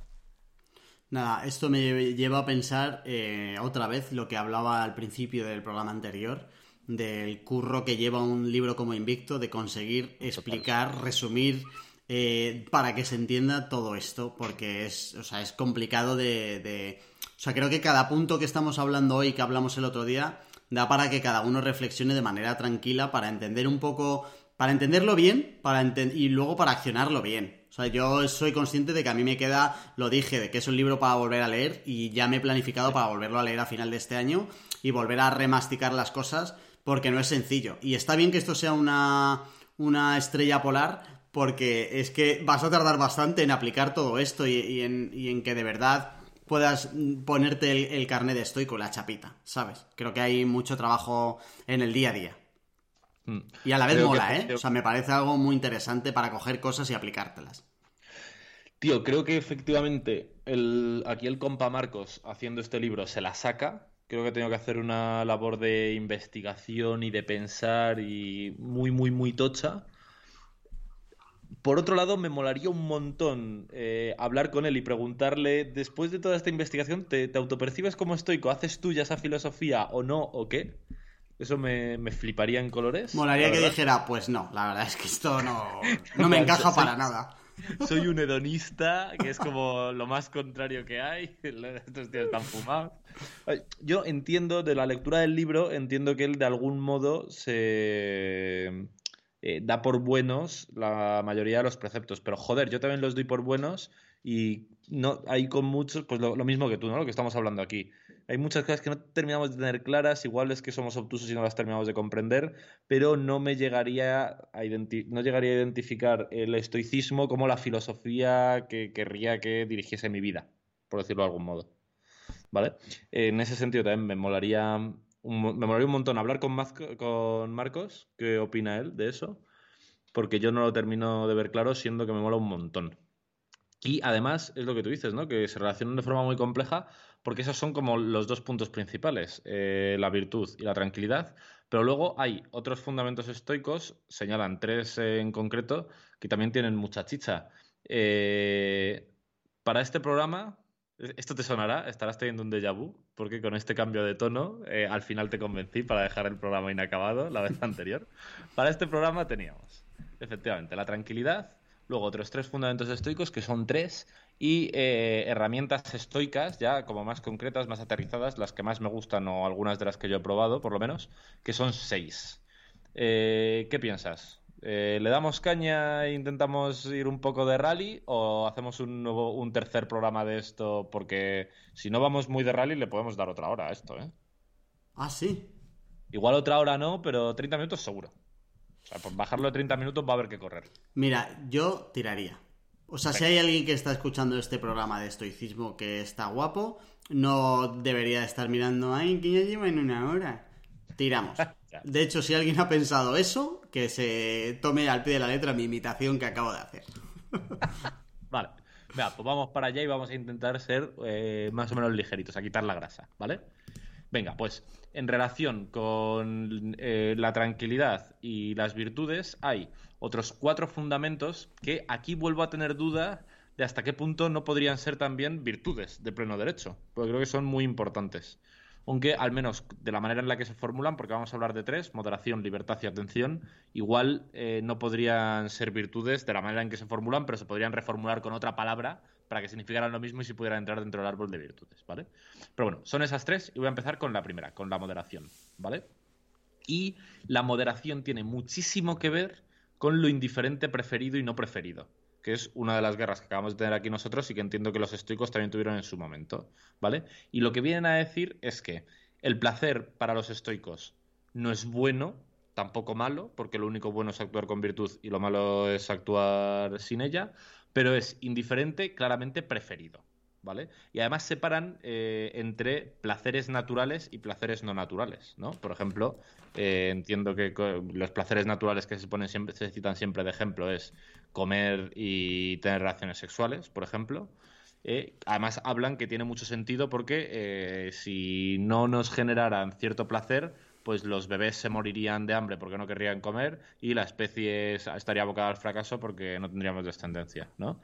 Eh, y placeres no tan naturales como eh, el alcohol, por ejemplo. Emborracharse, entiendo que también pues el gambling, apostar, la fiesta, lo interpretarían como placeres eh, no naturales. Pero siendo que los naturales los ven con mejores ojos que los otros, en cualquier caso dicen, ojo con no ser moderado, ojo con no tener moderación, porque es muy fácil convertirte en su esclavo.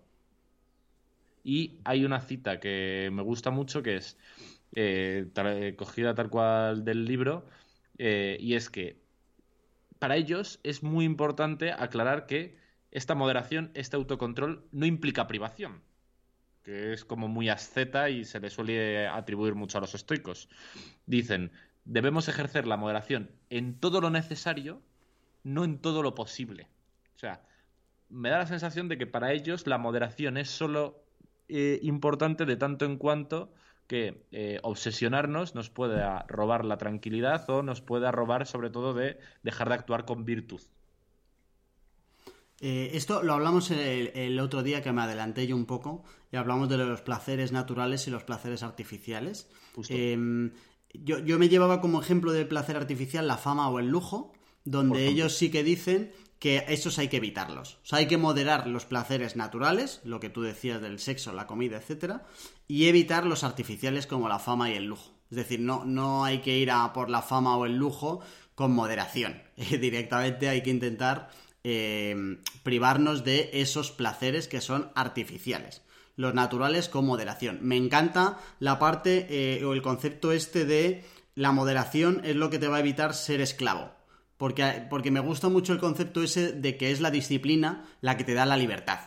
Y si tú no tienes disciplina y vas de, bueno, déjalo y, ya veremos y vemos a ver qué pasa y te dejas llevar, lo que puede pasar es eso, que el exceso te convierta en esclavo de el placer. Y entonces has perdido la libertad. La libertad te la puede dar la disciplina para tú tener el control sobre los placeres. Esto se entiende bien así, yo creo.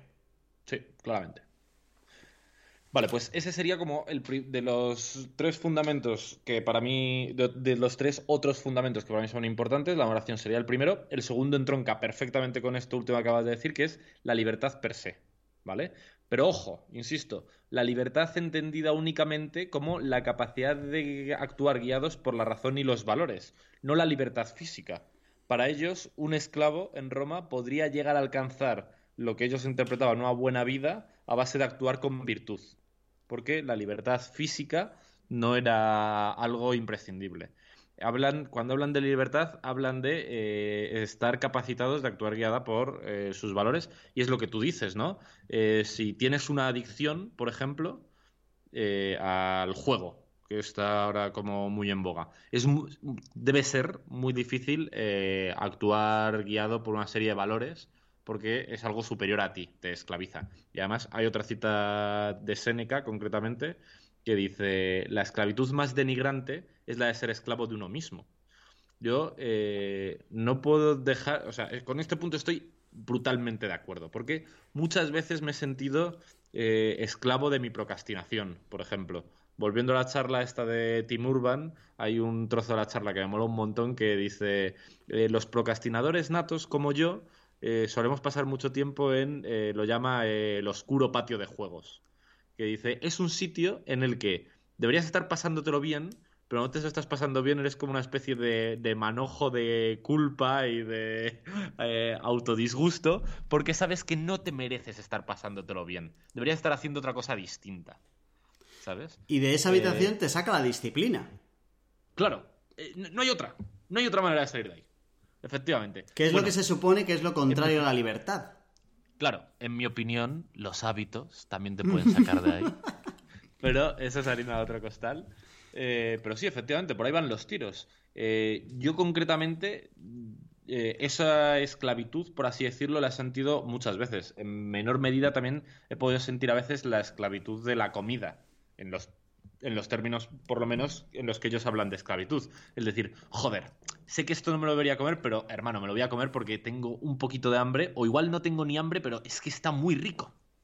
Yo esa esclavitud la tengo, pero vamos, o sea, me, da, me, dan latigazos todos los días. Esa. Eh, para, o sea, yo creo que mm, estamos de acuerdo en que al final la libertad es la libertad eh, de elegir los valores que te van a guiar. Y, podríamos actuar ser, en torno a ellos. Y actuar en torno a ellos, vale. Eh, pero incluso podríamos ser un poco más radicales de decir que la libertad es el ponerte, el decidir tú qué cadenas te pones.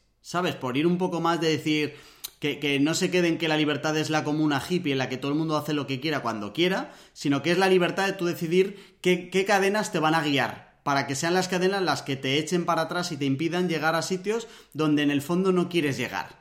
Me ha salido una metáfora y creo que ha quedado bastante guapa, ¿eh? Justo, total. Y en palabras de Marcos, en el libro, dice, tendemos a pensar que la libertad viene a hacer lo que nos apetezca en cada momento pero paradójicamente esta suele ser la, peor forma de esclavitud. Si subordinamos la razón a nuestras apetencias, nos convertimos en esclavos de estas. Y también estoy súper de acuerdo, tío, con lo que dices en el sentido de que llevamos quejándonos de esto toda la puta charla, ¿no? Eh, lo de que para los estoicos la virtud es lo único que importa y en base a eso llegas a la felicidad. Yo no tengo claro si ese camino discurre así o al revés. En plan, todos queremos llegar a la felicidad, tendremos que pensar para cada uno qué eh, valores o qué virtudes nos van a llevar en esa dirección. ¿Vale? Eh, pero esas son, creo que cuando tú hablas de qué cadenas nos vamos a autoimponer, son esas. En plan, qué cadenas nos vamos a autoimponer que aunque nos vayan a restar satisfacción, gratificación instantánea, nos van a llevar en la dirección a la felicidad, a la eudemonia, eudemonía. Vale, 100% de acuerdo. Listo. Me flipa, esta parte está muy guapa. Y la moderación la metería como virtud, ¿eh? Estaba pensándolo antes, cuando hemos terminado. Yo, a mí me parece una virtud de puta madre como para tenerla siempre. Habría que como redactarla, pero sí que me parece algo que, que te va a llevar a una buena vida, ¿sabes? Vale, total, estoy de acuerdo. Yo creo que también. Yo creo también. Además es algo con lo que me cuesta lidiar, así que tendría como especial sentido ponerla ahí como en, ese altar de las virtudes. y, mola porque esa no, nunca va a tener fin tampoco. O sea, no va a llegar un día donde digas, ya soy moderado, ¿sabes? Eh, tengo el carnet de ciudadanos. A partir de ahora soy moderado. No, es que a lo mejor al día siguiente puedes dejar de serlo. O sea, que la moderación es casi de, de hora en hora, en plan minuto y resultado. Ahora mismo soy moderado. He tirado el bote de nocilla entero y ni lo he abierto. Soy moderado. Pero ya veremos si dentro de una hora bajo la basura a recogerlo, entiéndeme. una hora después, estoy agazapado en el cubo de la basura, hay una señora gritándome. Diría que si mi nivel de moderación de antes era un 10, ahora estoy más cerca del 3. Estoy peleándome con tres gatos por, por la última barrita de Kinder Bueno en el suelo. Eh, confirmamos, ya no soy moderado. vale, pues con eso cerraríamos moderación y libertad, ¿vale? Y vamos con el último que me parece también súper guay, que es la atención, ¿vale? O a mí me gusta casi más hablar de foco, porque me resulta más claro.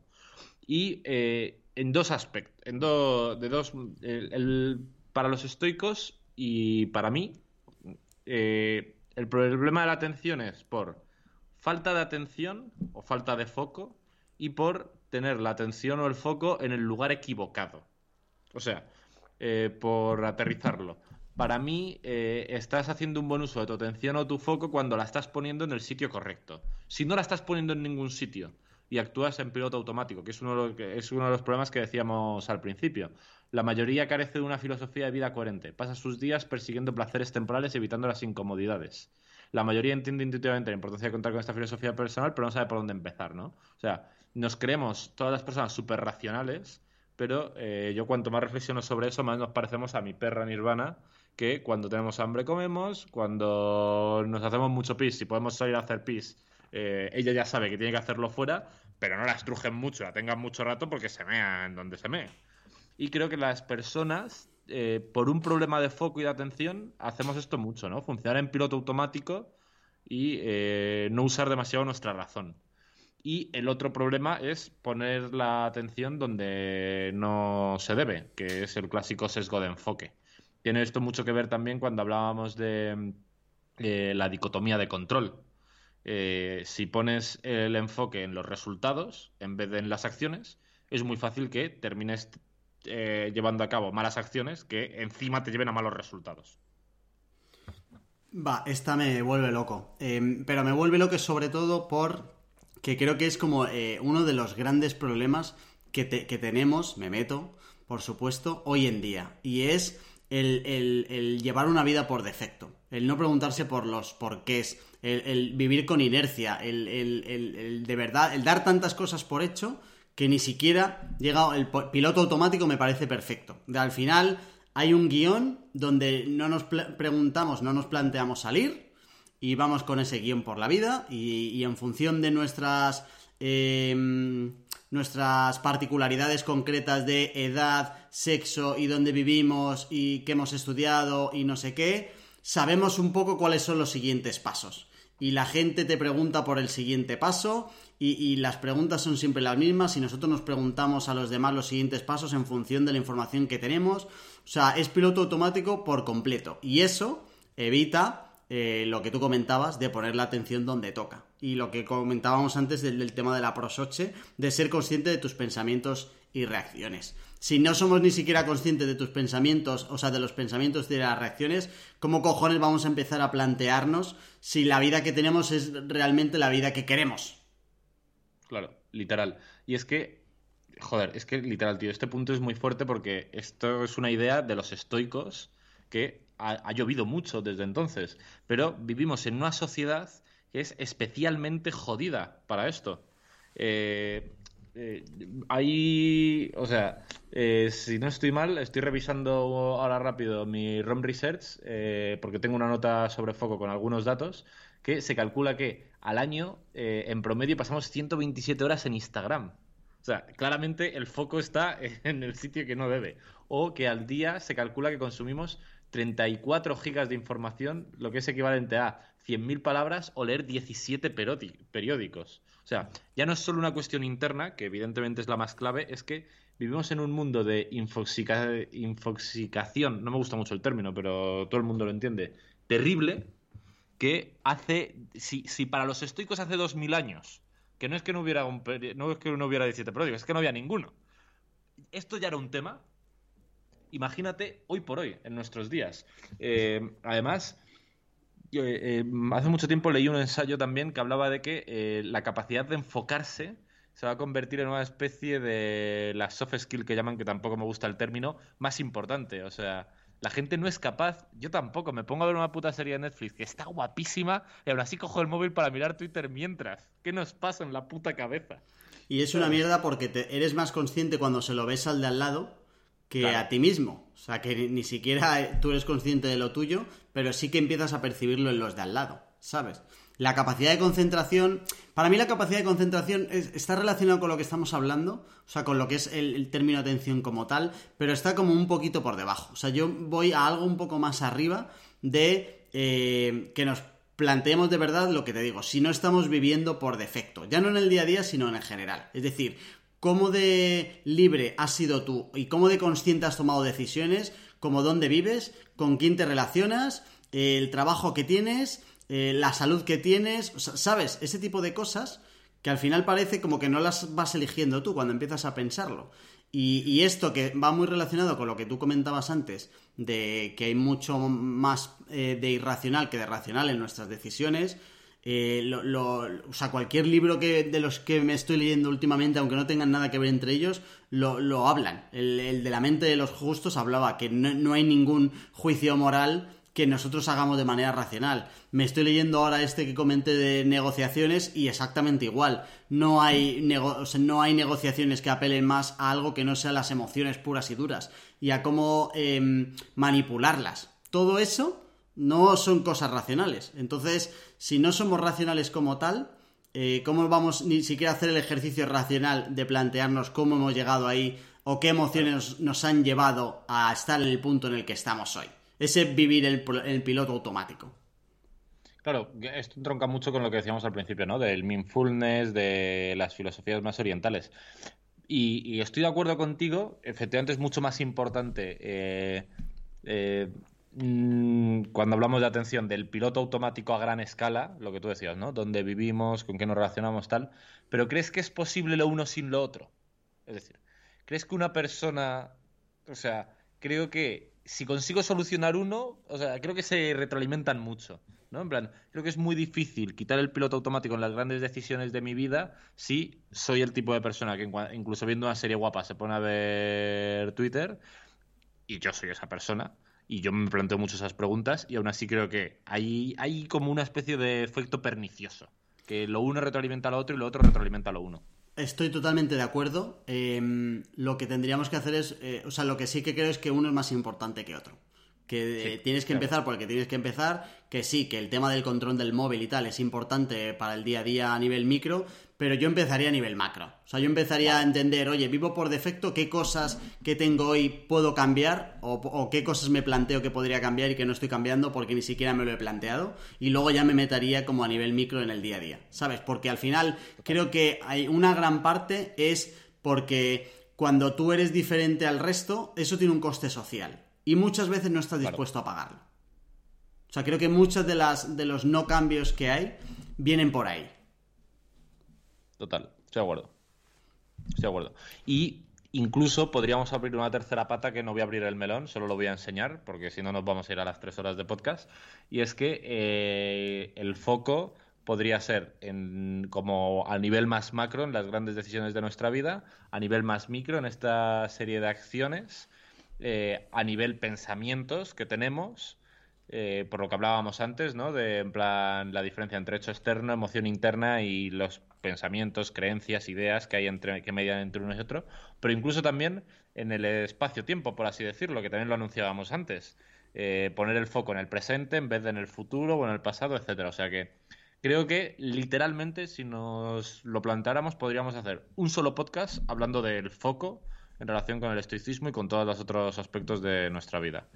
Ojo, cuidado, que no tengamos temita para el próximo sí, capítulo. Y a lo mejor tirarlo más como por autoconocimiento o algo así, ¿sabes?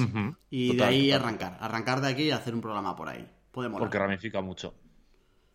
Vale, guay. Y con esos tres eh, fundamentos secundarios estoicos, con el concepto de tranquilidad y la separación en dicotomía de control y lo bueno, lo malo y lo indiferente, y las virtudes, eh, entendiendo por virtudes en el caso del estoicismo sabiduría, disciplina, justicia y coraje.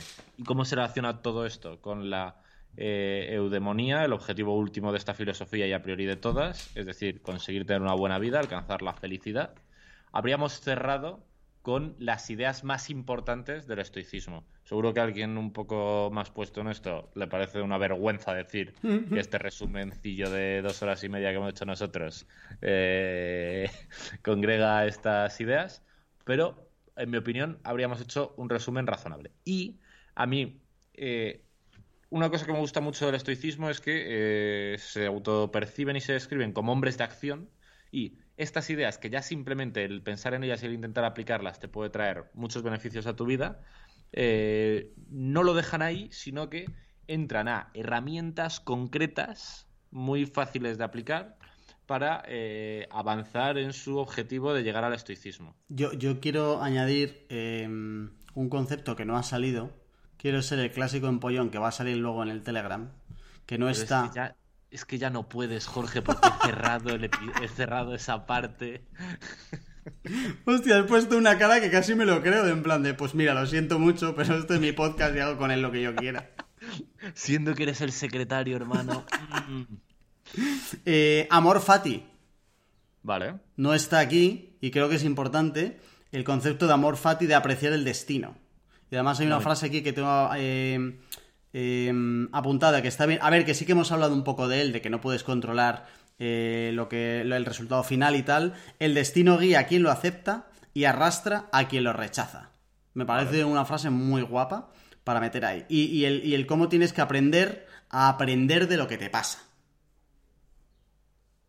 ¿Vale? Que es un poco cómo puedes gestionar el destino final. Ya está, quería añadirlo como un apunte del clásico secretario que está tomando nota.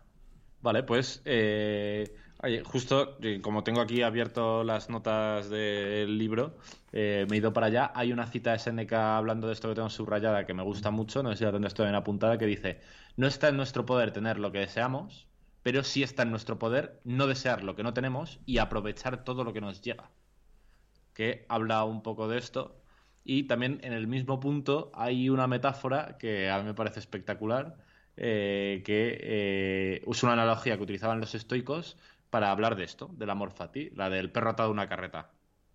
¿La tienes por ahí? No. Vale, pues eh, lo que venían a decir es que eh, si eh, un perro está atado a una carreta y de la carreta están tirando, por ejemplo, dos bueyes o dos caballos, ¿vale? El perro tiene dos opciones. La primera es caminar junto al carro y aprovechar la longitud de su correa para ir explorando y olisqueando un poco todo lo que está a su paso. Y la segunda es resistir al avance del carro, clavando, clava- clavando las patas en el suelo, ladrando, etc.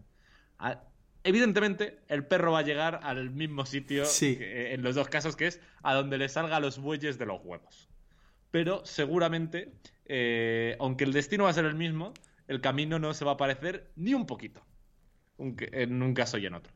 Y eh, creo que esa metáfora eh, define muy bien el concepto este estoico de amor fati. Perfecto. En plan, que- que- que- creo que no es solo como. eh, además, porque igual es un poco. No sé cómo se traducirá exactamente, pero igual es un poco false friend, de en plan, ama tu destino, abrázalo. Creo que no va tanto por ahí, como de- en plan de. Yo de forma desinteresada abrazo lo que me caiga en el plato, sino en plan. Esto lo voy a tener que abrazar, no hay otra. Soy el perro y estoy atada a la carreta. Eh, me puede parecer muy mal. pu- Puedo estar enfadado con el destino al que voy, pero voy a intentar hacer mi viaje divertido, aunque siga enfadado con el destino en el que estoy. O sea, que lo llevaría incluso eh, al lado más, más, más puramente pragmático. Vale, perfecto. ¿Vale? encaja. Pues, ¿te encaja? Mm.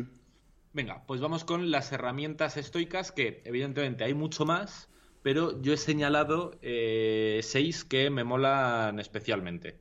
Eh, ¿Vamos con la primera o qué? Venga. Vale, pues eh, la primera son dos, pero yo las he juntado y son dos que yo llevo haciendo bastante tiempo. A veces un poco de forma un poco intermitente, pero que las hago desde hace mucho, que es, por un lado, preparación y por otro lado, reflexión, ¿vale? Los estoicos creen que si se preparaban en general para cualquier cosa, también para su día a día o para una semana o para un evento concreto, etcétera, les sería más fácil actuar con virtud y del mismo modo creían que una vez pasado o ese día o esa semana o ese evento concreto, etcétera, reflexionaban, les sería más fácil actuar con virtud o aprender o lo que fuera, ¿vale? Y estas dos prácticas las hacían en primer lugar para instigar a la acción, no de una forma 100% como meditabunda o introvertida, no era prepararse por tener un listado de tareas ni reflexionar por tener una especie de diario, sino era como en plan, voy a prepararme para tener una serie de tareas y por tanto ejecutarlas y voy a reflexionar con la intención de aprender y la próxima vez tomar mejores acciones. O sea, aunque parezcan como conceptos muy fi- filosóficos, nunca mejor dicho, o muy meditabundos o muy tal, era siempre con un claro enfoque a eh, acción, resultado, ejecutar, etcétera. Y del mismo modo con la intención no de castigarse ni fustigarse, sino mejorar. Yo, en concreto, eh, todas las, todos los tengo eh, un, utilizo Todoist, por ejemplo, para el curro y para muchas cosas de mi vida, hasta poner las lavadoras, por ejemplo. Y yo todos los viernes tengo agendado media hora para planificar la semana siguiente. Cuáles son las grandes tareas que tengo que intentar sacar adelante la semana siguiente y agendármelas un poco, etcétera. Y muchos días, si no tengo 100% claro lo que voy a hacer, intento dedicar unos minutos a preparar eh, el día. En plan, ¿qué tengo que hacer sí o sí? ¿Qué no? ¿Tengo algo en el calendario? Voy a echar un vistazo en el email a ver si tengo alguna cosa que se me ha pasado. Y para la reflexión utilizo ROM Research, que eh, me mola mucho, que todos los días me prepara una página con la fecha de ese día y eh, yo todos los días me pregunto eh, algo del día anterior. Los estoicos lo recomiendan hacerlo en la misma noche para tenerlo más fresco. Y yo he escuchado a mucha gente hablar de esto y creo que es una recomendación bastante habitual. Pero yo particularmente lo hago al día siguiente porque es más cómodo. Cuando me siento hora a trabajar, eh, para no, no, Lo intento hacer por la noche, pero luego al final nunca entraba en el móvil a hacerlo. Y así como que es muy cómodo. Casi todos los días enciendo el ordenador. Así que el día que no lo hago, pues no lo hago y ya está. Y todos los días me pregunto, ¿qué hice bien ayer? ¿Qué hice mal ayer? Qué podría haber hecho diferente y qué me ha hecho feliz de ayer, ¿vale? Justo para verlo, he abierto eh, el de esta mañana y en qué hice bien ayer eh, puse tener, salí, tener una cita con Sara, en qué hice mal ayer no entrenar, qué podría haber hecho diferente ir al Roco cuando estaban mis amigos, qué me ha hecho feliz ayer ir al 80 grados, que es un restaurante de Madrid, a comer con Sara. Molaría que hubieras puesto que, que podías haber hecho diferente, en plan ir al, al Roco y que hiciste bien no ir al Roco, ¿sabes? en plan de lo que podía haber hecho estaba mal hecho. Total. Vale, a ver, esta herramienta eh, no, parece como ultra innovadora, o sea, al final es un poco de planificar y, hacer retrospectivas. el único peligro que le veo yo al, al hacerlo día a día es que las retrospectivas sean como demasiado de tareas y, menos de general de cómo va mi vida, ¿sabes? Pero sí, vale. Yo, eh, por ejemplo, no sé si te acuerdas cuando eh, grabamos el podcast de felicidad, que fue el primero, eh, te decía que como yo esta práctica de qué me ha hecho feliz la llevo haciendo mucho tiempo y Roam es la hostia para enlazar ideas, para ese programa miré desde hacía muchísimo tiempo qué es lo que me solía hacer feliz. Entonces, creo que efectivamente es muy micro, pero si lo haces con las herramientas adecuadas o con el enfoque adecuado, luego puedes aumentar la lupa y sacar conclusiones interesantes. Eh, pues tío, tienes razón, porque yo llevo desde el 1 de enero, yo creo que lo conté en el programa que hicimos de cómo diseñar un año exitoso, poniendo un color a todos los días desde que empezamos. Y, eh, cuando están siendo verdes, o sea, como días muy buenos, o cuando están siendo días muy malos, estoy poniendo por qué. Y, estoy empezando a detectar por qué, ¿sabes? Patrones. claro, empiezo a ver que cuando están verdes eh, tienen cosas en común. O sea que tienes toda la razón. Yo llevo un trimestre y ya empiezo a ver cosas, así que cuando llevo un año, imagínate. Sí, sí. Claro, pero eso, eso por ejemplo, es como muy importante, ¿no? Porque eh, es lo que decíamos, esto solo es útil de tanto en cuanto que te instiga la acción o que te da herramientas. Eh, más llevado al mundo del curro, pero que aplica mucho, a mí me da mucho por culo sacar datos o analizar cosas si no las voy a utilizar.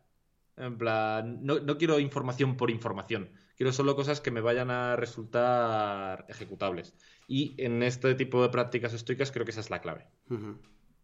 Sí, y, mm, es, verdad que te ayuda el tener los datos del día a día, eh, luego te ayuda a recordar y a tener como una visión general de lo que ha sido un mes o un trimestre o un año, ¿sabes? O diez años, imagínate. Es imposible tener tú la sensación de cómo han sido tus últimos cinco años. Tu cabeza se van a ir al tu top tres o cuatro cosas así más destacadas que te hayan pasado. Si te has casado, si has sido padre, si has no sé qué, si tal, y ya está. Y te vas a olvidar de un montón de días que has podido tener cosas buenas o malas y que se van al limbo, pues porque tu cabeza no da para acordarse de todos los días va a ir a las tres o cuatro cosas de referencia. O sea que es verdad que es un ejercicio que puede ser muy bueno para acercarte un poco más a lo que decíamos antes de tener la realidad. O sea, te va a hacer más sabio de la virtud de los estoicos, ¿sabes? Justo. Pues esa, efectivamente, aunque es andar por casa, yo es algo que llevo haciendo mucho tiempo y que me, a pesar de lo sencillo, diría más, no creo que sea a pesar de lo sencillo, diría que gracias a lo sencillo la llevo haciendo mucho tiempo y me resulta razonablemente práctica. ¿Vale? Esa es la primera. La segunda la he intentado y la he intentado muy fuerte, pero todas las veces la he abandonado, que es llevar un diario. Journaling, que dicen los yankees y parece que está más de moda. Lo he intentado, ¿eh, hermano, pero no he sido capaz. Yo sigo con ello. Em, lo que hago es que em, lo hago como dos veces por semana, como mucho. Entre una y dos veces por semana. Creo que para el día a día me, gestionaba más, o sea, me generaba más estrés que que vaya a sacar cosas puntuales. Y más si lo haces como lo hago yo en una libreta, donde luego no puedes tener como la visión general, claro. Cuando lleve X, sí que simplemente me, servirá para coger días de, yo que sé, hace tres meses o dos meses y, de ahí sacar un poco qué cosas me preocupaban y cómo, y cómo finalmente lo gestioné o qué cosas, ¿sabes? Ese tipo de cosas. Pero ya, está, mm, ya está. Pues ya te digo, yo lo he intentado mil veces y no he sido capaz. Los estoicos lo recomiendan. Lo he incluido porque es una es algo que está muy de moda, que mucha gente hace, etcétera. Así que si te mola esto de la filosofía estoica, te animo a investigar porque para ello será interesante. Joder, uno de los libros más importantes de estoicismo y más mainstream es Meditaciones de Marco Aurelio y es básicamente su puto diario. Eh, evidentemente tiene un papel muy relevante dentro de toda esta corriente filosófica, pero yo lo he intentado y no he sido capaz. Tú lo estás consiguiendo con bastante más éxito que yo. Eh, animamos desde aquí a cualquiera que quiera meterse en la piel de los estoicos a que lo pruebe y que nos dé su opinión. No si tan solo tuviéramos algún tipo de medio, si alguien hace diario y journaling, que nos lo pudiera transmitir, se me ocurre eh, un canal de Telegram. Voy a dejar, cuando lo cree, lo dejo el enlace en la nota del programa hambrientos.es. Y, imagínate que este oyente premium que está escuchando y no lo quiere transmitir no tiene Telegram. ¿Tendría algún otro mecanismo quizá para contarnos cómo es su práctica del journaling? Mm, sí, pero debe tener dinero, tanto como para tener un iPhone. Y entonces sí que nos puede dejar una reseña en iTunes. Eso sí que nos podría ayudar. Y si no, eh, también aceptamos cualquier tipo de condición social, por supuesto. Eh, tenemos un WhatsApp precisamente para la gente pobre que puedan ir mandarnos sus audios 611 13 58 88. Vale, genial. Pues eh, con esto cerramos lo del journaling y vamos con una tercera que creo que es la hostia interesante, la hostia, la hostia, la hostia, que definen como gratitud, el ejercicio de practicar la gratitud, ¿vale? Y eh, cuando ellos hablan de gratitud, lo hablan desde dos puntos de vista que creo que son interesantes. El primero es el que a todos se nos ocurre eh, dar las gracias por la suerte que tenemos.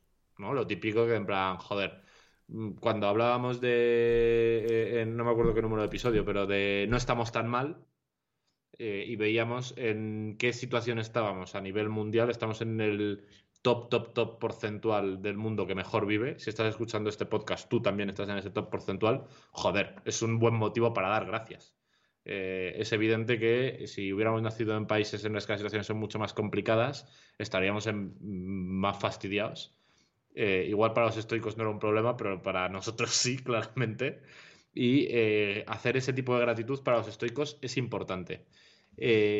yo la llevaría incluso más allá eh, o, más acá, mejor dicho, que para mí también es una herramienta muy importante y es eh, demostrar gratitud a toda la gente, a tu alrededor. Hay una hay un vídeo en YouTube de ¿cómo se llama este? El de los enemigos del comercio, ¿sabes quién te digo? Mm, bueno, no me acordaré, de un filósofo español que es un puto crack, que como una de sus obras más famosas es Los enemigos del comercio, que dice, una sociedad educada es aquella que da gracias, que cuando viene el camarero y le toma la comanda, eh, le da las gracias por tomársela, cuando trae el café, le da las gracias por acercarle el café, que cuando le trae la cuenta, le vuelve a dar las gracias. Antonio Escotado, joder. Escotado, justo. Sí, sí, sí. En plan, creo que, aunque me da la sensación de que los eh, estoicos no lo enfocan desde ahí, ese tipo de gratitud es un muy buen ejercicio estoico y tiene mucho que ver con actuar con virtud, por un lado.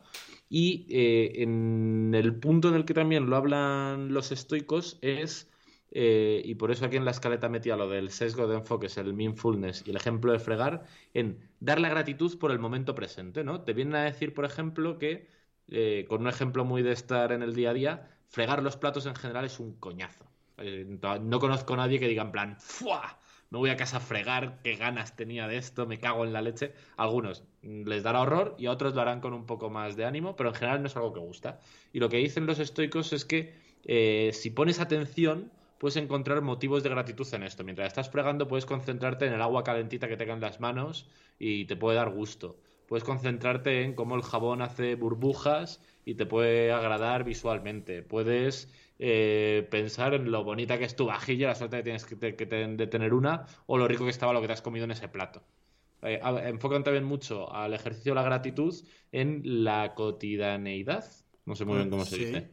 Eh, en dar, en encontrar gratitud en esas tareas cotidianas. Em, a, mí esta me, cuesta personalmente. O sea, me, cuesta, pero creo que es por, defecto mío personal de disfrutar un poco más las cosas. O sea, hay cosas que son para disfrutar y que ya me cuestan. No me quiero ni imaginar si tengo que empezar a disfrutar de las que no me gustan, ¿sabes? Y, las que me cuestan mucho.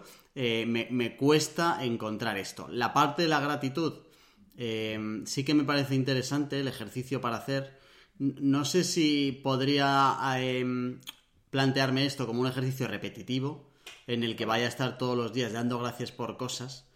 Eh, creo que me daría pereza y, me, creo que incluso le, restaría valor porque el hacerlo todos los días, dar gracias todos los días, es como, como la típica persona que va por la vida llamando guapo y guapa a todo el mundo, que cuando te lo llama a ti no tiene ningún valor. A lo mejor me podría pasar algo así, ¿sabes? Vale. Estoy de acuerdo, puede ser. Puede ser. Te compro un poco el point. Vale. Y esa sería la tercera herramienta estoica eh, que yo he citado aquí, por lo menos. La siguiente me mola mucho eh, y es muy evidente. Eh, en el libro lo llaman mirar desde los ojos de otros. Y recoge además un refrán de sabiduría popular que es como super mainstream, que es como muy, no sé, hay como mil. Muy fácil ver la paja en el ojo ajeno, pero no la viga en el ojo propio en casa del herrero cuchillo de palo, yo qué sé, cualquiera de esos típicos refranes, ¿no? Y lo que dicen los estoicos, y yo estoy 100% de acuerdo, es que es mucho más fácil ser objetivo con los demás. Es muy como y tiene mucho que ver con la tranquilidad y con las creencias y las emociones que hablábamos al principio. Cuando no está en tus cuando no está pasando en tus carnes y las emociones no cortocircuitan, es como mucho más fácil actuar con virtud y ser razonable, etcétera, etcétera. Entonces, ellos dicen que una buena forma de mirar desde los ojos de otros es escribir sobre tus problemas, como ves, le da mucho valor a lo de escribir, como una herramienta para pensar, mm. eh, en tercera persona. No sé si tendrá algún tipo, a día de hoy tendrá algún tipo de validez científica, nunca lo he probado, no sé si realmente tal, pero me ha parecido muy interesante la idea. Me convence mucho eh, el, arma como tal, de mirar desde los ojos de otros. No sé si la solución de escribir sobre nuestros problemas en tercera persona es como... Es la forma de concretarla. Sí, pero, pero desde luego, vamos. Y aquí va mucho también como de, empatía a los otros. Eh, cuando, eh, cuando analizas la situación de los otros desde fuera y luego también lo que hemos hablado ya, que ha salido varias veces, que es el tema del análisis propio, de la objetividad y de esa sabiduría de uno mismo que, eh, o sea, esta, esta, podría ser como uno de los elementos importantes. Si hiciéramos un programa solo sobre la sabiduría estoica, tendríamos que hablar, uno de los puntos tendría que ser el mirarte desde los ojos de otro, para esa parte de autoconocimiento. O sea, incluso para ese programa que igual hacemos, de autoconocimiento y de tal, puede que mirarse desde los ojos de otros sea una herramienta que tengas que utilizar. No sé si es escribiendo, o pensándolo, o dibujándolo, o hablándolo con otra persona, ¿sabes? Ya. Y también te digo que precisamente eh, podemos utilizar a nuestro favor el que eh, siempre seamos más objetivos cuando hablamos de otras personas, joder, preguntándose a otra persona. O sea, a mí no, no se me ocurre una manera más Em, bonita de mostrar respeto a alguien persona que siendo cruelmente sincero con él. ¿Sabes? Y si viene alguien a, hacer este ejercicio, que esto lo hablábamos ya en otro programa, de, cómo aceptar un poco las críticas y tal, si alguien viene diciéndote, oye, sé muy crudo conmigo y dime a la cara cosas que te encaje o que no te encajen, si tú vas así, joder, vas igual de predispuesto a, a encajarlo, ¿sabes? El problema es que nadie te viene normalmente así. Ojalá fuéramos todos así. Pero puedes utilizar, eh, si no consigues tú el autoconocimiento, sí que conseguirlo gracias a lo que te van diciendo desde fuera, ¿sabes? Y, utilizarlo un poco a tu favor. Es un buen point en los dos sentidos. Me mola, me mola, me mola el, el matiz. Me mola el matiz. Vale, esa sería la cuarta. La quinta, mm, no voy a ahondar mucho en ella porque hemos grabado prácticamente un podcast en torno a esto, que es la incomodidad voluntaria. y prácticamente todo el podcast de antifragilidad se basa en eso, ¿no? Lo que viene a decir es que eh, es muy fácil reforzar eh, tu disciplina, por ejemplo, si eres capaz de de vez en cuando someterte a una ducha de agua fría, a una cama dura, a pasar un poco de hambre, a, pues, todo este tipo típico de privaciones eh, voluntarias y razonables, ojo, eh, que nos podemos, nos podemos, a las que nos podemos someter para mejorar. El ejemplo más claro y más tangible, el mítico, es el entrenamiento. Eh, entrenar es una incomodidad voluntaria a la que sometes a tus músculos y te ayuda a tener mejor salud y mejor forma física. Así que ya te digo, como prácticamente todo el capítulo de antifragilidad va sobre esto, tampoco ahondaría demasiado porque creo que se autoexplica muy bien. Totalmente de acuerdo. Tenemos un programón solo para esto. Vale. Y la última, la verdad que la he metido porque me flipa el nombre. es Premeditatio Malorum. Seguro que las otras igual también tienen nombres. Eh, ¿Esto qué será? Latín, ¿no? O griego, no lo sé. Es latín, latín. Vale. Seguro que las otras también tienen nombre, latina, nombres con latinajos muy chulos, pero el Premeditatio Malorum me ha molado mucho. Que eh, se, se podría traducir como visualización negativa que ya hablamos bastante de eso en el capítulo de toma de decisiones, de una herramienta que a mí me gusta mucho, que es la de los escenarios, el mejor escenario posible y el peor. Pero en esta herramienta estoica, en esta práctica estoica, no hablan del mejor y no lo utilizan como para tomar decisiones, sino que recomiendan en general que te preguntes qué es lo peor que podría pasar. Porque eh, tener esto como muy presente eh, para ellos ayuda a aceptar lo indiferente negativo, por ejemplo, eh, con el tema de la salud, ¿no? En plan, si te haces un esguince es una putada, pero como que ellos dicen premeditatio malorum. Si estás haciendo ejercicio, ¿qué es lo peor que podría pasar? Pues te puedes hacer un esguince. Ok, cuanto más presente lo tengas, si llega el infortunio, más fácil te será aceptarlo con ánimo. Primer punto por el que el ejercicio este premeditatio malorum le, malorum le dan valor. Segundo, nos ayuda a prevenir si piensas en que puede salir mal y piensas en lo del esguince y te haces muchos, igual es una buena idea que te pongas una tobillera antes de jugar al fútbol. Tonto, que te vas a hacer daño. ¿Vale? Segundo punto eh, por el que puede ser interesante. Tercero, porque nos prepara para lo inevitable. Esto tiene mucho que ver con lo de tener presente, por ejemplo, que eh, gente a la que queremos le van a pasar cosas malas o eh, van a dejar de estar a nuestro lado porque van a fallecer. para los estoicos, esta práctica también nos ayuda a eso y la última, que me parece muy interesante, es que mitiga la adaptación hedónica. Que la adaptación hedónica es un concepto muy guay y eh, lo que viene a decir es que las personas, no sé si lo hemos hablado en algún otro programa, pero bueno, yo lo introduzco si no. Las personas tendemos a, la homeostasis, ¿no? A volver al punto de equilibrio. Pasa, por ejemplo, con el peso. Si tú subes, eh, si te pones a comer mucho, terminas subiendo mucho de peso, pero si coges unos pocos de kilos por comer un poco más, a poco que no hagas nada, simplemente vuelves a tu mismo punto. Pues esta homeostasis que pasa con aspectos internos de nuestro cuerpo nos pasa mucho de forma psicológica. Y está muy comprobado que gente que le pasan auténticas putadas, como por ejemplo que pierde una pierna, más pronto que tarde recupera el nivel de felicidad y viceversa, gente que le toca la lotería, más pronto que tarde, tiene un pico de felicidad evidentemente, pero más pronto que tarde la recupera. Y esto puede ser un problema eh, a largo plazo, por ejemplo, en relación con las riquezas. Si tú empiezas a ganar más dinero, más dinero, más dinero, más dinero, puedes tener cierta adaptación hedónica, que tu nivel suba hasta cierto punto y que luego, si pierdes todo ese dinero, te sientas profundamente desdichado porque estás como muy lejos de tu punto de control. Entonces, para los estoicos también esta herramienta, el premeditatio malorum, voy a ver cuántas veces soy capaz de decirlo, porque me mola mucho, eh, ayudaría también a mitigar la adaptación hedónica. Esto mola sobre todo para gestionar un poco los temores, ¿no? Para, para poner un poco de cómo de real son los temores. O sea, si tienes que enfrentar el temor pues te, lo único que puedes hacer es prepararte. Si no tienes que enfrentar el temor, lo único que puedes hacer es prevenirlo. Ya está, y te ayuda un poco a eso. Eh, hay un, hay un, yo tengo un par de, armas más estoicas que no están en este listado. Una tiene bastante que ver con esta última, de qué es lo que, peor que podría pasar. Joder, lo peor que podría pasar suele ser la muerte.